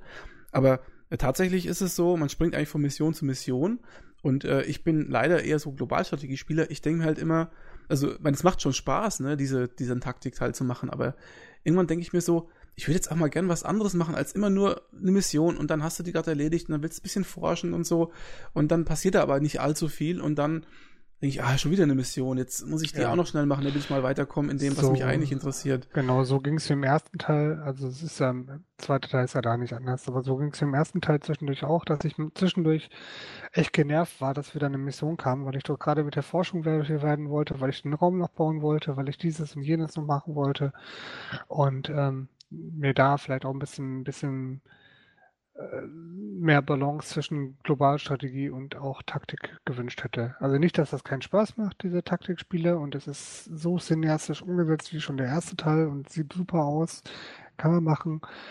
Ähm, allerdings ist es halt im Moment auch nur dafür ausgelegt. Das stimmt. Und ich denke auch nicht, dass sie es auch ändern werden. Das ist einfach, das ist denen ihr Ding. Die wollen ein Taktik, ein sehr schönes, gut zu erlernendes, sehr gut steuerndes, sehr schön aussehendes cineastisches, wie du schon sagst, Taktikspiel abliefern. Und äh, was die natürlich auch gut machen, sind so die Zwischensequenzen und so. Das erinnert mich so ein bisschen an StarCraft oder Wing Commander oder so, ne? Das ist ja auch immer so mit schönen Sequenzen unterlegt und hin und her. Das machen sie alles super, aber dieser Globalanteil, der wird wahrscheinlich niemals besser werden, außer vielleicht in XCOM 3 oder so, wenn sie sich wirklich nochmal hinsetzen. Ne? Das ist einfach nicht den ihr Ding. Das ist meine Meinung. Das ist halt auch eine große Herausforderung, denke ich, wenn man ähm, den Taktikteil versaut als Spieler kriegt man es direkt mit, weil man im Prinzip in der Mission gescheitert ist, der ähm, einen Squad-Wipe gekriegt hat oder ähnliches. Wenn man aber dem Globalstrategieteil eine höhere Bedeutung beimisst, was ja letztlich bedeutet, dem Spieler mehr Möglichkeiten in die Hand geben, wie jetzt im Titel von 94, baue ich Basen, wo baue ich Basen, wie statte ich die aus. Ähm, und wenn man den dann als Spieler vergeigt, ähm, dann ähm, vergeigt man mittelfristig das komplette, die komplette Partie. Ähm, und ich denke, dass sie davor vielleicht ein bisschen zurückscheuen, weil für einen richtig guten Globalstrategieteil, der auch wirklich äh, sich auswirkt, muss man dem Spieler mehr Möglichkeiten geben. Und dadurch wird es dann schwieriger, ähm, den Schwierigkeitsgrad über den Spielverlauf hinweg zu balancen, weil der eine halt total gut ist und äh, in was auch immer man dann im Globalstrategieteil macht. Und der andere versagt da völlig ähm, und das kann man dann halt nicht durch den Taktikteil ähm, wieder ausgleichen. Und ich denke, dass das vielleicht was ist, was die davor hat äh, zurückschrecken lassen, auf die Wurzeln damals beim, ähm, beim Vorgänger jetzt äh, zurückzugehen und zu sagen, jawohl, wir machen ähm, global strategischen Basenbau wie, wie 1994, weil es einfach äh, schwer umsetzbar ist.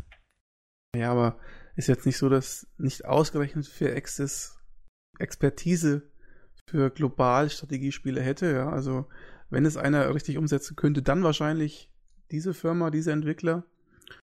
Und ähm, ich denke auch, also man kann auch, ich kenne ganz viele Leute, jetzt nicht nur den Kai, der jetzt vielleicht Iron Man spielt, aber ich kenne auch auf Twitter und so ganz viele Leute, die sagen, ich habe das jetzt nochmal neu anfangen müssen oder ich fange es jetzt nochmal neu an, weil ich komme nicht weiter. Das kann dir mit dem Taktikteil ja genauso passieren, ne?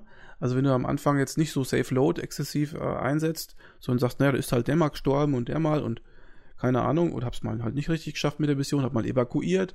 Ich glaube, dass du da ganz schnell ins Hintertreffen gerätst. Also wenn du da deine Charaktere, sage ich jetzt mal, dein Team nicht mitlevelst anständig, ich glaube, dann sieht's relativ schnell auch zappenduster aus in dem Spiel. Also ja, das, ja, das äh, stimmt. kann auch passieren, ne? Und dann wäre es halt nur noch mal eine zusätzliche Ebene, auf der alles schiefgehen kann. Und dann wird es noch schwieriger, irgendwie dem Spieler dann irgendwie ein Erlebnis zu bieten. Vermute ich jetzt mal. Du willst sagen, das Spiel ist für Casual Gamer? Nee, ich will sagen, dass es, ähm, wenn der Spieler taktisch und global strategisch versagen kann, wo, ähm, dann wird es noch schwieriger, den Spieler aus Designersicht durch das ähm, Spiel zu führen. Und deshalb denke ich, haben sie das einfach gestrichen und sich einfach auf die, auf die Taktik fokussiert, wie du ja gesagt hast. Deren Ding ist der Taktikteil. Der Rest ist so, ich sag mal, ein bisschen Anhängsel. Und ich denke einfach, dass das damit eine Rolle spielt, dass die auch den Spieler irgendwie nicht überfrachten, weil, weil wie du sagst, man kann ganz massiv versagen. Ich erinnere mich Vor in, an den Vorgänger jetzt, also das erste Vierachsis-Spiel, wenn man bei der bei der ersten Terror-Mission nicht schon ähm, die Lasergewehre hatte, war es richtig, richtig schwer. Ja, naja gut. Also es ist natürlich so, ähm, es gibt solche und solche Menschen, ne? Die einen sagen, ich hätte gern den Anspruch im Globalteil und die anderen sind froh, dass es nicht so ist. Ich denke, es wird immer zwei verschiedene Lager geben. Ich, ich für meinen Teil kann halt immer nur bedauern, dass man jetzt den zweiten Teil nicht genutzt hat, um da ein bisschen was mal oben aufzusatteln. Und ich denke mal, das alte UFO XCOM, äh, wenn es da möglich gewesen ist, äh, das ein bisschen komplexer zu gestalten, warum soll das nicht im neuen möglich sein? Ich meine, die Leute, die es damals gespielt haben, spielen es auch heute. Also das ist dieselbe Zielgruppe fast. Und damals haben sie es wohl auch gewuppt irgendwie. Also die Spieler meine ich jetzt. Ja, das denke ich auch. Ähm, aber warum sie es gelassen haben jetzt, ich weiß es nicht. Programmieraufwand zu groß oder so. Eh. Aber vielleicht kommt es ja tatsächlich irgendwann noch dann im, im dritten Teil dann von Firaxis, dass sie sich da vortasten. Ah, ich bin immer noch ähm, gespannt. Ich denke, die werden im DLC nochmal, also von dem DLC war ich vom ersten Teil sehr begeistert. Ich glaube, dass sie da auch nochmal was Gutes liefern. Wir werden gespannt sein, in welche Richtung das dann geht. Ähm, bin gespannt. Also wie gesagt, der erste Teil oder der, der, der zweite Teil ist ja jetzt auch kein schlechter, es hört sich zwischendurch ein bisschen so an, aber es wie der Alex auch gerade schon gesagt hat, das, was sie da umgesetzt haben am Taktik, das ist super. Das macht auch tierisch viel Spaß. Wir wünschen uns halt nur ein bisschen mehr was in, in andere Richtung noch, aber ansonsten schmälert das ja auch nicht unbedingt das Spiel. Ähm, was aber das Spiel schmälert, und ähm, das hat mich sehr gewundert, so als Kontrapunkt nochmal, ähm, das Spiel ist ja anders als der Vorgänger für nur für PC entwickelt worden. Das heißt, man sollte davon ausgehen, dass es optimal auf Maus, Tastatur, was auch immer äh, eingestellt ist. Und ähm, dafür hat es für meinen Geschmack doch ein paar kleinere, ich sag mal kleinere Benutzerinterface-Mängel. Ähm, also mir ist das Spiel zum Teil ein bisschen zu fummelig. Ich sag mal zwei Beispiele. Also da, wo es mir massiv aufgefallen ist, wenn es Missionen gibt, wo man evakuieren muss, ähm, ist es mit unheimlich viel Klickarbeit verbunden, jeden einzelnen ähm, von diesen äh, von diesem Team da irgendwie in den in den äh, Sky Ranger oder was das da ist zurückzubringen. Da muss man erst sagen ja, also generell muss man immer zweimal drücken. Ne? Also man sagt ja, ich möchte das gern machen und dann muss man das nochmal bestätigen, dass man das machen möchte. Und das macht man dann sechsmal und äh, das ist einfach nervig. Ein anderes Beispiel, ähm, es gibt so Sachen wie zum Beispiel mit dem Gremlin zu heilen oder, oder diese Unterstützung mit dem Gremlin zu machen. Dann sieht man so sechs Piktogramme. Ja, also man kann zwischen sechs Piktogrammen hin und her schalten und sagen, ich hätte gerne, dass du da heilst oder da das machst. Ähm, wenn man über die Piktogramme fährt, kriegt man keinen Tooltip, kein gar nichts. Man sieht auch am Piktogramm selber nicht, welche Einheit es ist. Also man muss quasi jedes einzelne Piktogramm durchklicken, bis man mal den hat, der tatsächlich derjenige ist, den man heilen möchte, nur als Beispiel. Und ähm, es gibt auch so ein paar kleinere Sachen, die ich jetzt nicht alle aufzählen möchte, aber äh, ich hätte jetzt eigentlich schon erwartet, dass wenn das Spiel jetzt nicht für Joypad ausgelegt ist, wofür der erste Teil ja ganz gut funktioniert hat, habt ihr ja vorhin auch selber, glaube ich, gesagt. Ähm, aber wenn man das jetzt nur auf PC-Sicht äh, runterbricht, ja, und auf Maus beispielsweise, da finde ich ähm, hätte man es schon noch ein bisschen optimieren können. Ich sag mal so, für mich fühlt sich das nicht so an, als ob die daran irgendwas geändert haben zum ersten Teil. Ja, es wirkt also, auf mich auch eigentlich wie das Konsoleninterface, äh, nur ohne Gamepad-Unterstützung. Also ein paar Sachen siehst du halt. Ne? Du hast halt, wenn du, wenn du eine Einheit avisiert hast, siehst du halt äh, die Option, der kann das angreifen, der kann das, da kannst du dann draufklicken, dann kriegst du eine Hilfestellung, wo er denn jetzt hin könnte. Ja, also solche Sachen hast du schon. Aber das grundlegende Bedienungskonzept haben sie ja nicht geändert. Von da verstehe ich auch nicht so ganz, warum die keine ähm, Steuerung mehr über Joypad anbieten. Ja, ist ein bisschen komisch. Also. Und es wäre total bequem, an den Laptop ähm, angeschlossen am TV auf der Couch sitzend spielen. Oder ich kenne auch Leute, die das zu zweit spielen, wo man sich dann einfach mal das ähm, abwechselt mit dem Gamepad dann oder ähnliches. Ähm, das fällt jetzt eig eigentlich alles ein bisschen flach und das ist halt schon schade. Und das, wie du gesagt hast, das fühlt sich einfach ein bisschen hakelig an mit der Maus und dem Rumgeklicker. Ich spiele ja gerne mit der Maus, also ist es nett. Aber es fühlt sich irgendwie nicht dafür gemacht an. Also weil einfach wahrscheinlich auch zu viel übernommen wurde. Ich weiß auch nicht. Also wie gesagt, habe ich den ersten Teil nur ähm, nur mit dem Gamepad gespielt. Gut, ähm, also wir sind uns, glaube ich, da einig, da hätte FireAxis vielleicht noch ein bisschen mehr Feinschliff reinbringen können, sei es jetzt in Benutzerinterface, Steuerung oder auch Performance. Aber gut, wir wollen uns jetzt hier nicht auf allzu hohem Niveau beschweren. Ich meine, wie Kai eben schon sagte, Spaß macht es ja auf jeden Fall und ich glaube, Spaß ist das, worauf es im Endeffekt ankommt. Ähm, in dem Zusammenhang habe ich äh, vielleicht mal, um mal auf ein anderes Thema äh, in Sachen XCOM zu kommen, äh, mir mal ein paar Mods angeschaut, weil XCOM 2 ja interessanterweise, das ist vielleicht ein Vorteil der PC-Version, dieser PC-Only-Version, äh, Steam Workshop wird ja von Anfang an mit unterstützt und ähm, ich habe mir mal angeguckt, was es da so gibt und habe jetzt für mich entschieden, zwei Mods zu installieren. Vielleicht habt ihr auch ein paar Mods, das wäre jetzt mal interessant. Und zwar zum einen, und das ist nämlich genau das, was ich gerade jetzt eben angesprochen habe, deswegen ist die Überleitung ganz gut, ähm, dieses äh, Evakuieren. Da gibt es einen netten Mod, mit dem kann man quasi mit einem Knopfdruck alle evakuieren. Das heißt also, wenn die jetzt dann in diesem Evakuierungsgebiet steht, stehen, muss man nicht jeden einzeln anklicken und den Knopf drücken, sondern man drückt einen Knopf und alle evakuieren gleichzeitig. Das ist ähm, eine deutliche Zeitersparnis. Und die zweite Mod, die ich mir installiert habe, leider weiß ich den Namen jetzt gar nicht auswendig, ähm, äh, macht im Prinzip das Gleiche, nämlich Zeit ersparen. Und zwar, was mir auch aufgefallen ist, es gibt teilweise unendlich langsame Animationen in dem Spiel. Also was mich zum Beispiel total nervt, ist dieser Gremlin. Wenn der da von A nach B fliegt, also ähm, den kann man fast äh, hier ankurbeln beim, beim Fliegen. Also dann macht er irgendwas wieder zurück und so. Ähm, da gibt es zum Beispiel eine Mod, die einige Animationen ver, ja, ver beschleunigt, möchte ich mal sagen. Zum Beispiel der Gremlin, der dann eben in der Hälfte der Zeit äh, die Strecke durchfliegt. Das ist zum Beispiel ganz gut. Ansonsten habe ich auf Mods verzichtet. Also da gibt es ja noch andere Sachen, wie zum Beispiel, dass man so Squad-Leader hat, der dann nochmal eigene Fähigkeiten hat oder so. Aber das, sowas mag ich jetzt persönlich nicht, weil ich Spielgefühl oder so die Spielintention nicht verfälschen möchte. Nur diese Zeitersparnisgeschichten ich habe eh so wenig Zeit, das muss nicht unbedingt sein. Habt ihr noch irgendwas so modsmäßig? Also ich spiele auch erstmal ohne Mods, ähm, um dann die, das mit dem Evakuieren, das werde ich mir gleich mal installieren, weil das klingt sehr gut. Ähm, ein Teil der Mods ist ja auch vom, äh, von denen diese äh, Long War Mod gemacht Mhm. haben. Mhm. Also dieses Leader Pack zum Beispiel, ähm, was dann, ich sag mal, semi-offiziell ja fast schon ist. Ähm, was es natürlich auch gibt, sind, ähm, wir haben es ja angesprochen, es gibt diese, diese Timer-Missionen mit teilweise echt strengem Zeitlimit. Ähm, da gibt's ja auch Mods, die das Zeitlimit ähm, ein bisschen entspannen und dass man mehr Runden Zeit hat, um die Mission zu erfüllen. Aber das sind natürlich schon ähm, starke Eingriffe ins Gameplay. Und da habe ich jetzt erstmal vor, äh, vor zurückgeschreckt.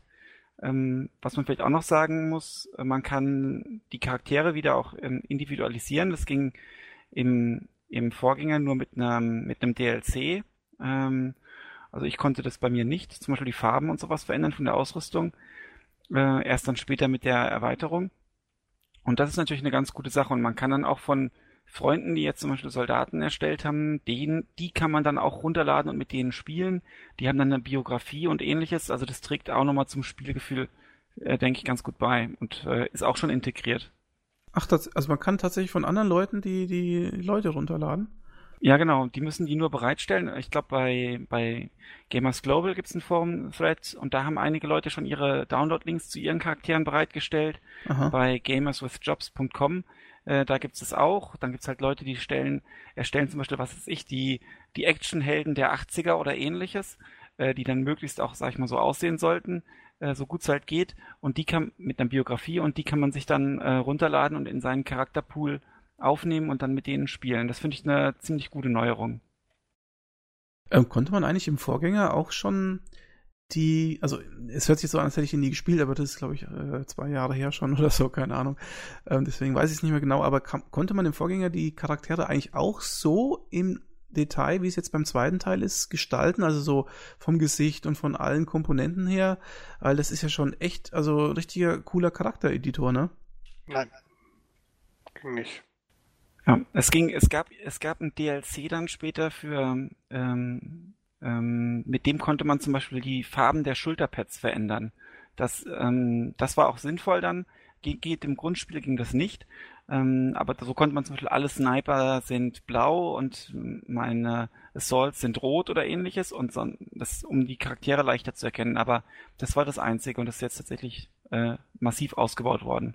Ja, das ist richtig cool, weil man kann ja so, keine Ahnung, Sonnenbrillen, Narben, verbrannte Gesichter sind, habe ich gesehen, teilweise dabei.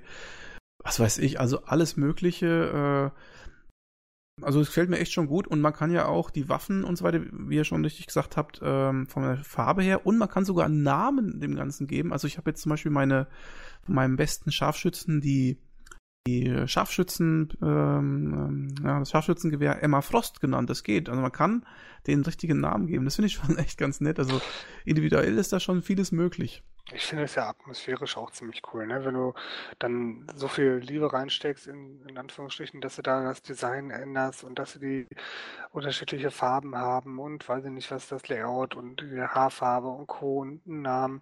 Das äh, stärkt natürlich auch die Bindung nochmal wesentlich stärker zu den eigenen Soldaten. Plus, was ich ziemlich cool finde, ist, dass sie dann auch in, in der eigenen Landessprache darum quatschen. Das finde Ja, ich das super. stimmt. Das ist ganz toll, ja. Muss man einschalten in den Optionen, ist standardmäßig deaktiviert beim ersten Genau. Spielstart. Mhm. Ähm, ich habe auch zwei Add-ons drauf. Das eine, äh, und wahrscheinlich erschlagt ihr mich gleich. Das eine ist, ähm, was mir den Texthöhe anzeigt. Weil ich, ich keinen Bock mehr. ich, ich hatte nämlich einmal den Punkt, dass ich nichts mehr zu entwickeln hatte, außer irgend so ein komisches Teil, wo ich dachte, ist ja sinnlos, brauche ich gar nicht. Und dann gewartet habe, dass was Neues kommt. Da kam nichts Neues. Und dann habe ich gemerkt, wenn ich das entdecke, geht es dann irgendwie weiter. Ich weiß gar nicht mehr genau, was es war, aber es war irgendein Humbug. Ähm, deswegen habe ich mir den Texthöhe runtergeladen. Und ich habe mir an, ähm, einen Mod runtergeladen, die mir in der Soldatenauswahl anzeigt, wie die Skills sind. Also welche Skills wir haben. Das ist klasse. Also übrigens kann man ja auch im Spiel ähm, die Skills, den Skilltree wieder zurücksetzen, ne? Also, also es ist nicht so, dass wenn ihr das jetzt vergebt oder so, dass es äh, fest ist für immer. Man kann jederzeit die Skills zurücknehmen und wieder neu vergeben. Ist möglich. Ja, aber man macht ja keine Fehler. Also, ich habe nochmal nachgeschaut, meine zwei Mods heißen Stop Wasting My Time und äh, das zweite heißt äh, Evac, Evac All. Wer es sich installieren möchte. Von den äh, Zuhörern. Und deine, Kai, wie heißen die? Äh, das eine heißt Techtree. Ne, wie der Name schon sagt. Das andere hieß, äh, warte. Ah, da, da, da, wo sehe ich das jetzt?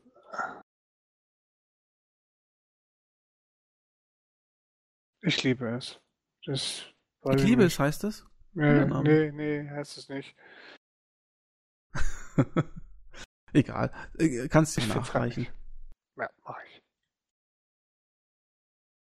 Nun ja, also ähm, das waren jetzt so im Prinzip meine Punkte. Was äh, habt ihr noch so zu dem Spiel zu sagen? Gibt es da noch irgendwie so letzte Worte oder so? Was... Ich, ich, wünsche mir jetzt mehr Zeit. Mehr Zeit? Mehr Zeit wünsche ich mir. Mehr Zeit wäre echt gut. Ich würde dieses Spiel so gerne weiterspielen. Ähm, Deswegen hast du dir Master of Orion gekauft, weil du das so gerne weiterspielen möchtest. Master of Orion habe ich geholt, weil es Master of Orion ist. Ich wollte nur sagen, es widerspricht sich so leicht, aber. Ja. Aber du ganz leicht. Ich möchte jetzt nicht sagen, dass du 600 Spiele hast. Ich habe 604 Spiele, so viel Zeit muss sein, ja. ah, aber ja, jedes einzelne gespielt und vor allen Dingen durchgespielt. Das glaube ich nicht. das glaube ich nicht. Ich habe alle Spiele mal angemacht, damit ich die Steam-Cards bekomme. Ja, das glaube ich. Und äh, auch wenn, wie wir schon gesagt haben, wenn es manches ein bisschen kritisch war, das alles auf höchstem Niveau, die Kritik. Das Spiel macht einen Heiden Spaß. Zieht einen, also mich zumindest noch mehr rein als der Vorgänger durch diese, durch viele kleine Elemente, Individualisierung der Figuren und ähnliches. Und die äh, Story Storytelling, besser. deutlich besseres Storytelling, genau. Also ähm, wer den Vorgänger mochte, der kann hier wirklich unbesorgt ähm, zugreifen. Und alle, die den Vorgänger nicht kennen, können auch unbesorgt zugreifen. Man muss den Vorgänger nicht gespielt haben. Wobei ich ja sagen muss, dieser Sprecher, der da jetzt wieder mit auftaucht, ne, den finde ich nervig. Wobei, wobei, ganz ernsthaft, ne, als ich dann das erste Mal hörte, ne, ist mir echt so Gänsehaut so runter. Ich denke so geil. Also ich fand das toll. Ja, aber naja. Also, also ich habe also unterm Strich, ja? Ich fand super, ne? Ich bin der Einzige, der von dem Rad noch übrig ist. Super. Jetzt habe ich gespoilert, ne? Aber es war nicht. Ach, der kommt doch gleich am Anfang. Das... Ja, okay. Aber ich denke mal so unterm Strich, ähm, weiß nicht, äh, also ich sehe es mich eher so als ein XCOM 1.5 an. ein richtiger zweiter Teil. Fehlen mir doch so ein paar Änderungen in dem grundsätzlichen Mechanismus. Was jetzt nicht heißen soll, dass das Spiel deswegen schlecht ist, aber es ist, äh, wie der Kai schon anfangs sagte, eher eine leichte Evolution großen ja, Vorgängers. Aber ja. ich, ich finde, die haben ähm, äh, tatsächlich haben die vor allen Dingen im Storytelling eine gute Entwicklung vorangemacht. Ja, also das, das finde ich schon und in der Erzählweise. Das haben die gut gemacht. Was sie weniger gut gemacht haben, das haben wir ja schon ausgiebig diskutiert, ist mit der Karte und mit dem, mit dem ganzen Drumherum. Ähm, deswegen, weil das noch so nach Baustelle aussieht, hoffe ich tatsächlich, dass da in einem DLC noch was kommt. Also ich mag mich natürlich irren, das wäre natürlich schade, aber wäre cool, wenn. Dann schauen wir mal in die Zukunft und mal gucken, wie lange ich jetzt noch brauche. Ähm habe jetzt schon 60 Stunden auf dem Buckel, wobei das wahrscheinlich jetzt nicht komplett richtig ist, aber naja, mal gucken, wie es noch sich entwickelt. Okay, ähm, unabhängig mal von diesem Thema, ähm, wie sieht's denn aus? Wollen wir noch ein zuletzt gespielt dranhängen oder ist es zeitlich zu eng?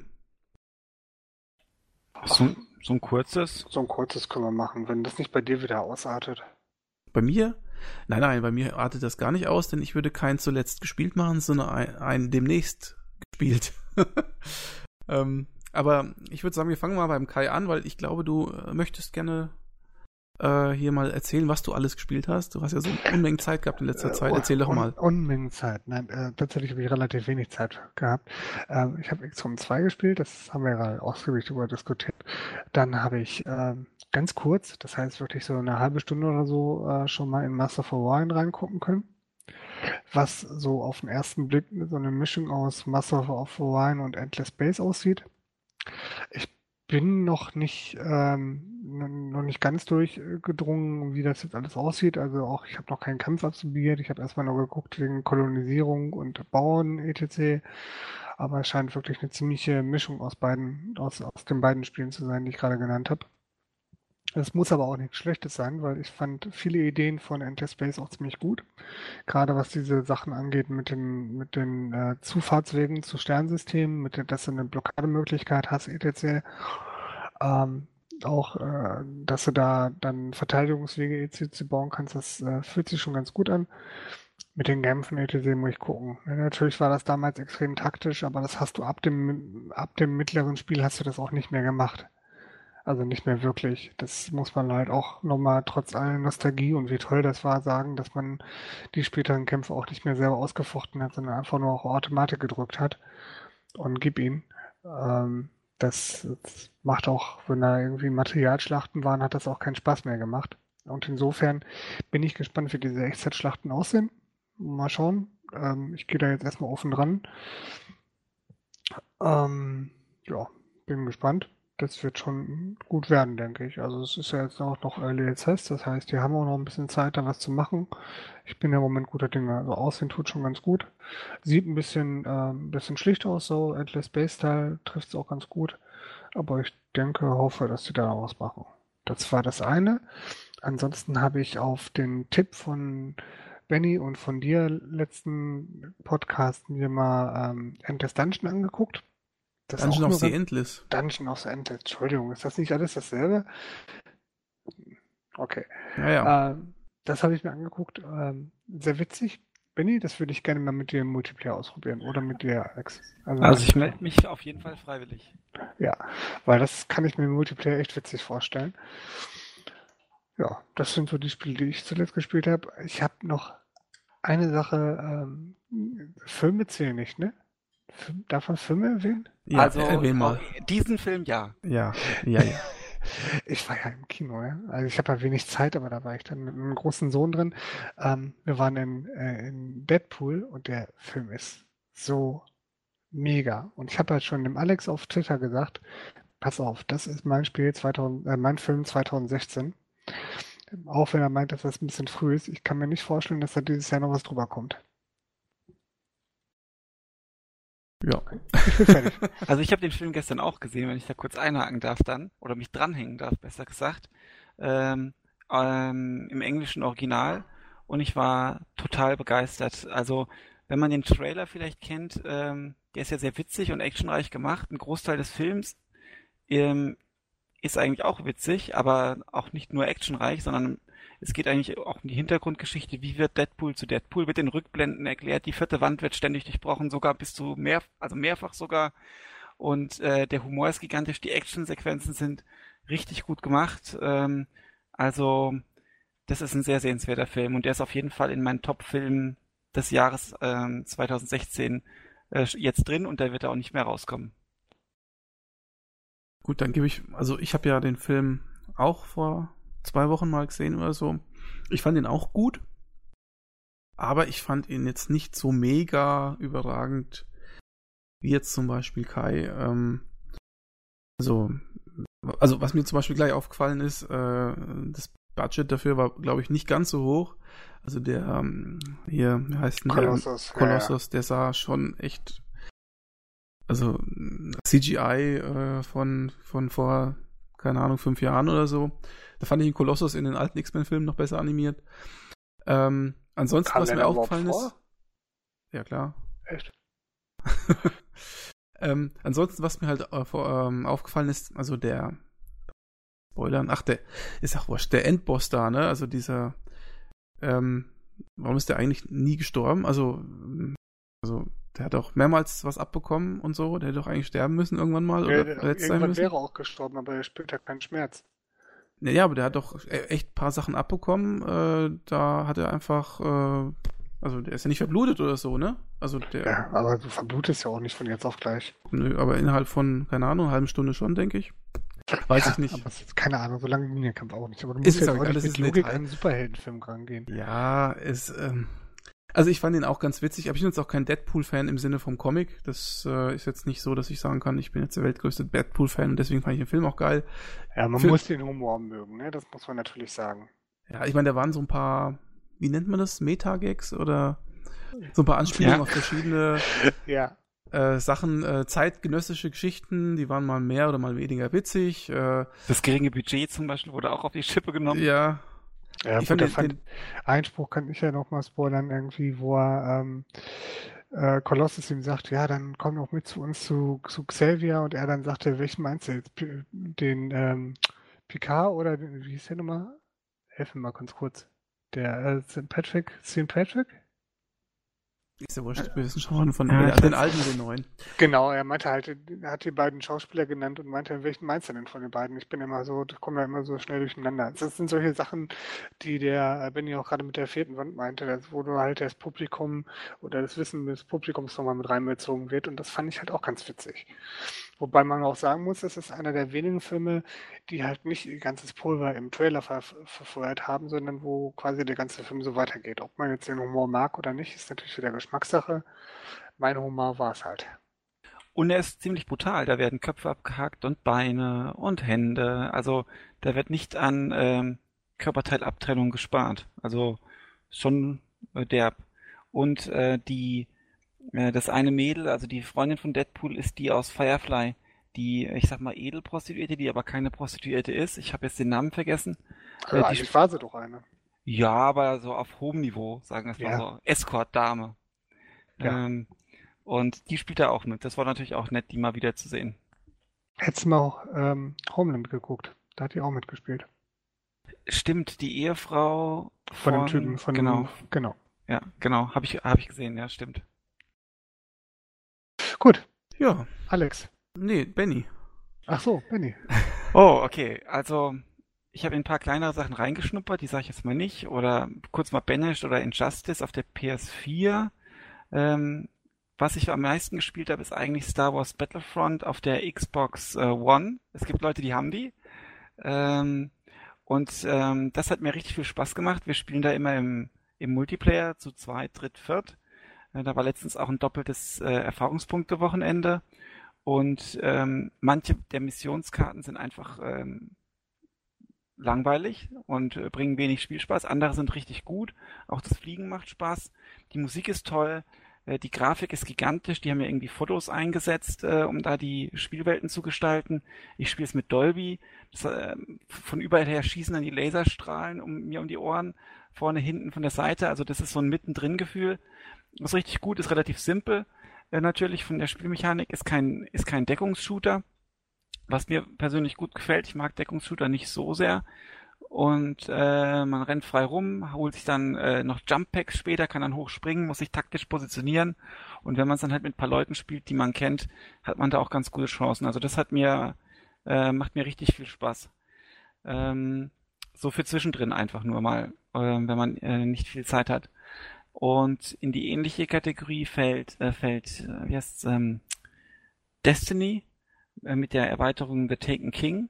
Auch auf der Xbox One gespielt, auch, ich sag mal, zu dritt meistens. Man kann äh, Fireteams bilden ähm, mit bis zu drei Spielern und äh, hat eine große Spielwelt. Das wirkt alles aber irgendwie unfertig oder so, als ob sie da mal mehr vorhatten und da ist nichts mehr draus geworden.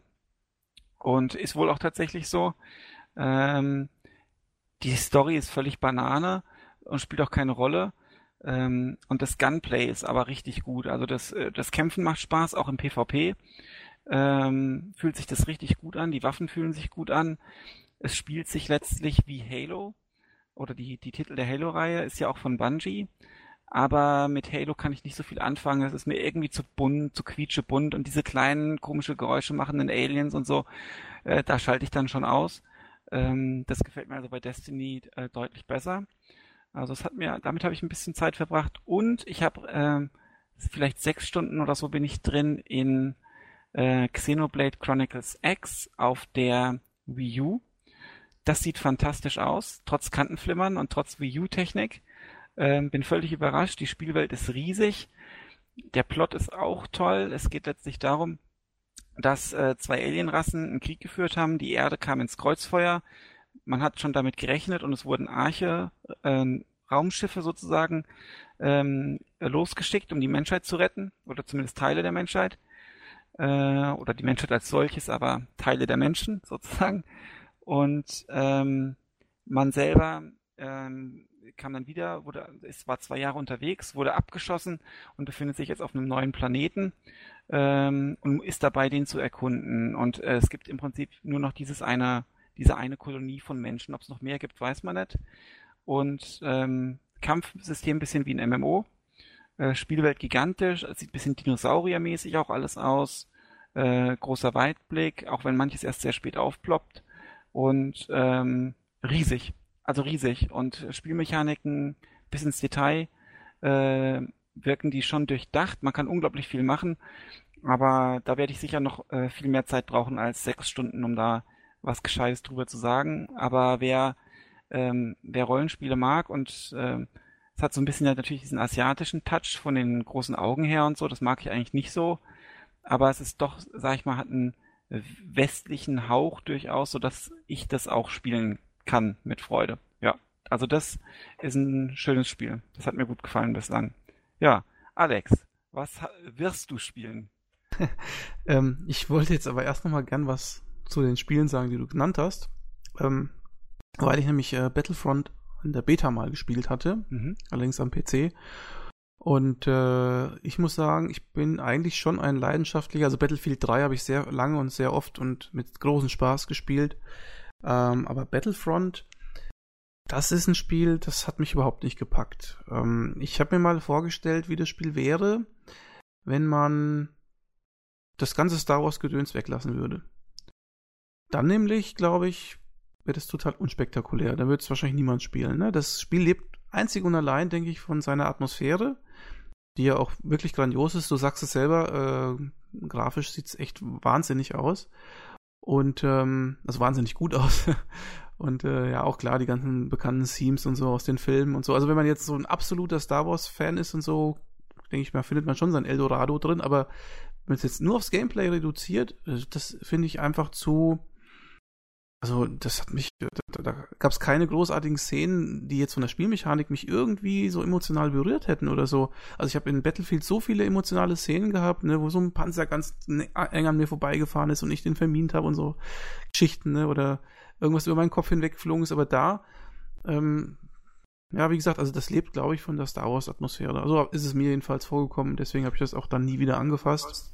Ja, ich habe die Beta nicht gespielt. Ein Freund von mir, mit dem ich das aber spiele, schon. Und der hatte das nur bei einem, bei einem Bundle dabei. Ähm, und dadurch kam er sozusagen an Star Wars, wenn ich es jetzt richtig im Kopf habe. Und ähm, der spielt allerdings auf der PS4.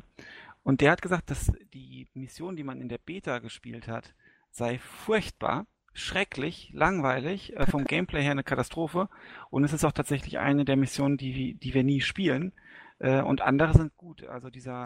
Also es gab ja verschiedene in der Beta, ne? Also es gab da äh, also drei, die ich gespielt hatte auf, auf PS4. Eine davon ähm, war so eine Singleplayer-Kampagne, wo du äh, eine steigende Anzahl von Stormtroopers oder ähm, ATST zerschießen musstest in so eine in so eine Weltenlandschaft. Da war ich total begeistert von, weil es super cool aussah ähm, wirklich eine geile Grafik hingelegt hat und auch knackig schwer war. Ne? Also gerade wenn du dann mit dem ATST der Verste Verstecken gespielt hast. Dann gab es noch eine auf Food, wo du quasi, äh, je nachdem auf welcher Seite du gespielt hast, den, den Vormarsch der, der äh, Republik quasi stoppen musstest und den Rebellen unterstützt hast oder andersrum. Das äh, kann ich mir persönlich nur ganz gut vorstellen. Das wäre eigentlich eher was für, für diese Capture, ne, nicht Capture the Flag ist es nicht, ähm, eher so jedes Stellung verteidigen ja, und bestimmte Aufgaben erfüllen. Das ist auch nicht wirklich das, was der, was der Alex so aus Battlefield kennt. Ne? Battlefield ist halt dynamischer und ist halt nicht so dieses Drück auf den Knopf und mach dann das. Das ist, glaube ich, sowieso ein ganz anderes Spielprinzip. Oder ich, nicht? Also ich habe in der Beta diese Eroberung von Host gespielt, ne? Also was du jetzt, glaube ich, meinst, genau. in der Schneelandschaft. Ja. Und ja. Der, das ist nicht gut. Ja, und das fand ich halt einfach so 0 auf 15. Du bist halt vorgerannt, dann haben sich halt gegenseitig abgeknallt. Und was Dieser ich halt total, ja. ja, was ich total ähm, unpassend fand, ich weiß nicht, ob das in anderen Karten auch so ist, aber diese wie sagt man zu denen, diese Special-Charakter da, diese, wenn er da der, Hm, der Darth. Vader rumgelaufen ist, ne? Ja. Oder der Luke, fand ich total deplatziert, ne? Ich habe mir was machen die jetzt da plötzlich drin? Da sind sie da rumgelaufen, dann haben sie ein paar abgeknallt, oder ein paar weggehauen mit ihrem Laserschwert und dann sind sie halt abgeknallt worden irgendwann mal. Für mich total ein Element, das hat da überhaupt nichts verloren spielerisch, ne? Es, es natürlich hat wieder was mit der Lizenz und mit dem, mit der ganzen Atmosphäre zu tun. Klar möchte man gerne irgendwie Luke Skywalker spielen, aber äh, das hat, also für mich spielerisch, äh, eigentlich einfach daneben, wenn ich mal ehrlich bin, ne? Aber ich kann nur von dieser einen Mission sprechen, ähm, wobei ich natürlich immer davon ausgehe, dass das, was so präsentiert wird aus Marketingzwecken, eigentlich schon so das ist, was am besten sein sollte oder ist. Aber scheinbar war das so wohl nicht so. Ähm, und das zweite Spiel, Destiny, das habe ich auch mal gespielt. Das habe ich aber schnell wieder verkauft, nach, glaube ich, zwei, drei Wochen Spielzeit. Damals auf der PS4. Ähm, aber mit diesem Add-on soll es ja eigentlich besser sein, ne? Ja, genau. Also wir spielen auch mit der äh, Erweiterung. Ich weiß nicht genau, was sich da alles geändert hat. Ähm, wir sind auch noch nicht in den Story-Missionen von der Erweiterung. Ähm, aber ich sag mal, die Story von der Hauptquest, wir klicken uns dann nur durch letztlich und äh, schießen die Gegner ab. Und teilweise hat man lange Reisezeiten. Also es, es hat schon Nervfaktoren auf jeden Fall. Und die, ähm, der eine hat das schon ge- weitergespielt, hat Taken King schon mal gespielt und der war davon sehr angetan und hat äh, sozusagen die Entwicklung mitbekommen. Also mit der Erweiterung kann sich's, denke ich, schon äh, lohnen. ich kann mich halt immer nur, so wenn ich jetzt das erste, der erste emotionale Moment, wenn ich an das Spiel zurückdenke, ist eigentlich der, die erste Emotion ist der, dass das Spiel jede Menge Level, Recycling hatte. Ne? Ich bin immer wieder durch die gleichen Gebiete durch und immer wieder den gleichen Scheiß gesehen.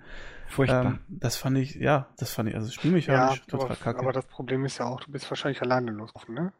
Nicht immer, ich meine, es gab ja auch diese Strikes, wie die Dinger heißen, die Mhm. waren ja auch cool. Also da mit so drei Leuten oder so unterwegs zu sein, das, oder wie viel das auch jetzt damals waren. Ich, ich denke, davon hat das Spiel dann auch gelebt. Also ich glaube nicht, dass es ein Spiel ist, was man gut alleine spielen kann. Aber ich sag mal, das ist ein äh, weit- weitesten Sinne ein MMO. da- Also es gibt MMOs, die machen es einfach besser. Ne? Also wenn dieses Gunplay, was äh, Benny eben sagte, nicht wäre, doch gut umgesetzt ist, wobei ich als ähm, Ego-Shooter, PC-Spieler sage, alles was mit Gamepad ist, so Ego-Shooter-mäßig ist eigentlich, naja, egal, ist ein anderes Thema. Aber äh, wenn das nicht so recht gut umgesetzt wäre, dann hätte ich gesagt, das Destiny ist eigentlich insgesamt ein sehr mittelmäßiges Spiel. Das sehe ich auch so. Also die, ähm, die Kampfmechanik auch im PvP, die reißt es raus. Vom Plot her ist es eine Katastrophe. Die MMO-Elemente, ähm, man ist ja in dieser, ich weiß nicht, wie es heißt, eine Zitadelle oder so ähnlich. Da hat Mhm. man ewig weite Laufwege, um nur um dann eine Quest sich, ähm, sich zu äh, besorgen. Oder auch, äh, jetzt gibt es eine Änderung im Questlog, kann man bestimmte Aufgaben wie töte so und so viele Gegner und so kann man mittlerweile übers Menü ähm, äh, abschließen und die Belohnung holen und muss dann nicht mehr zu dem Typ rennen, aber beim vielen muss man es auch noch und das streckt einfach die Spielzeit unglaublich und die Ladezeiten, wo wir es heute schon mal von hatten, sind natürlich auch extrem. Wenn man da irgendwo landen will, sieht man schön da seine Raumschiffe fliegen und dann sieht man sie fliegen und sieht sie fliegen und sieht sie fliegen, äh, macht sich einen Kaffee und sieht sie dann noch fliegen und dann äh, geht's endlich mal los. Also die Ladezeiten sind echt unter aller Kanone. Ja, wobei das, da verstehe ich es ja noch eher, muss ich ehrlich sagen, als bei XCOM, weil ähm, da wird ja wahrscheinlich, wenn ja Daten aus dem Internet nachgeladen, ne? Da kannst du am Server hängen oder an der Internetverbindung oder an beidem. Ne? Also da und, dann natürlich auch mit den Leuten, mit denen du unterwegs bist, ne? Irgendwie, wenn du so einen Strike beginnst, ne? Wie schnell die das haben. Ähm, Ja. Da kann ich es ja noch eher verstehen tatsächlich als bei so einem Offline-Spiel, wo du nur allein unterwegs bist. Ja, das Naja. stimmt schon. Gut, ähm, und ein letztes Wort übrigens noch zu Kai, äh, zu Master of Orion. Würde ich mir niemals für 45 Euro als Early Access kaufen. Das ist äh, viel zu teuer. Habe ich auch nicht. Äh, okay, ich verstehe. Gut. Ähm, jetzt zu den Spielen, die ich spielen möchte. Also ich habe jetzt eigentlich nichts weiter gespielt, außer Darkest Dungeon und XCOM. Und Darkest Dungeon hatten wir schon mal irgendwann mal. Ähm, aber was möchte ich spielen? Darum, darauf kommt es jetzt an. Ich habe nämlich ähm, heute begonnen, äh, für Pillars of Eternity das, die Expansion runterzuladen.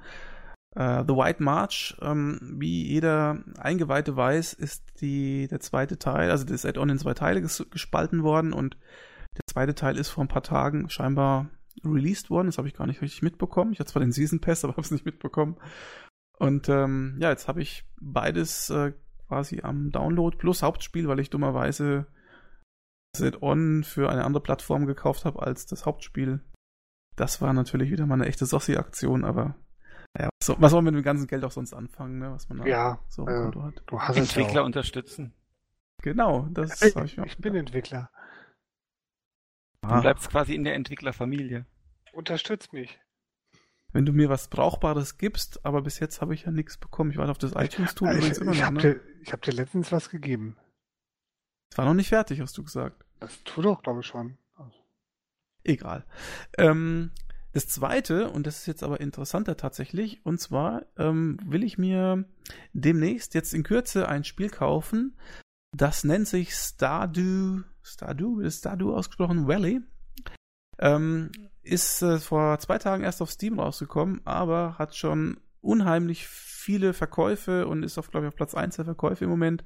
Ähm, das ist ein Spiel, wer vielleicht Harvest Moon kennt, ähm, keine Ahnung, vielleicht vom 3DS oder so, der weiß ungefähr, um was es dem Spiel geht. Also man äh, Charakter und musste irgendwie so eine Farm ausbauen und dann so einen Storyverlauf folgen.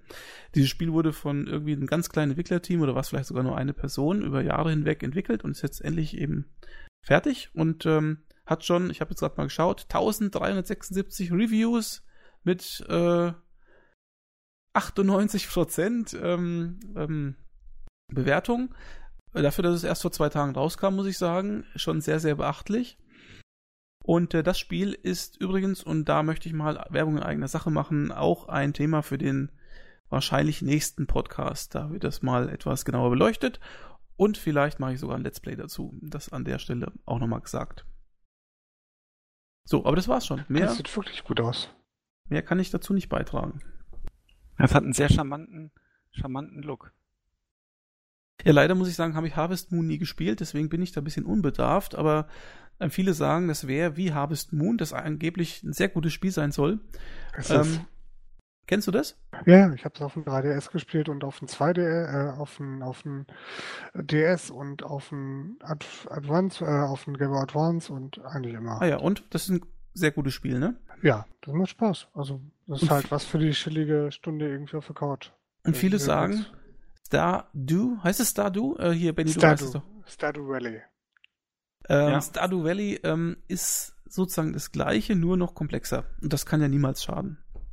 Auch mit Kampf, wenn ich hier die Screenshots richtig deute. Kann es sein? Das weiß ich nicht. Keine Und Ahnung. du hast ein Schwert in der Hand, scheinbar. Ja, aber das äh, kostet auch nicht allzu viel, 13, 14 Euro im Moment. Kann man, glaube ich, mal investieren, selbst wenn man 604 Spiele hat, die man eigentlich noch spielen könnte. naja, Aber da du ja alle deine 604 Spiele schon gespielt hast. richtig. Es wird Zeit für was Neues. So, meine Lieben.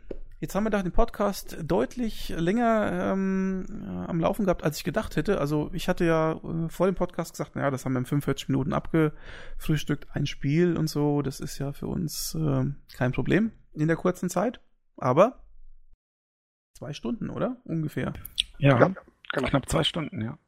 Aber ein schönes Thema trotzdem. Also hat mir gut gefallen, auch in der Konstellation hier. Dafür, dass ich im, im, im Vorlauf gehört habe, dass ihr das nicht so viel gespielt habt, da habe ich schon gedacht, oh Gott, wird das jetzt hier ein äh, super Monolog? Aber nee, es war super. Vielen Dank. Dito. Bitte.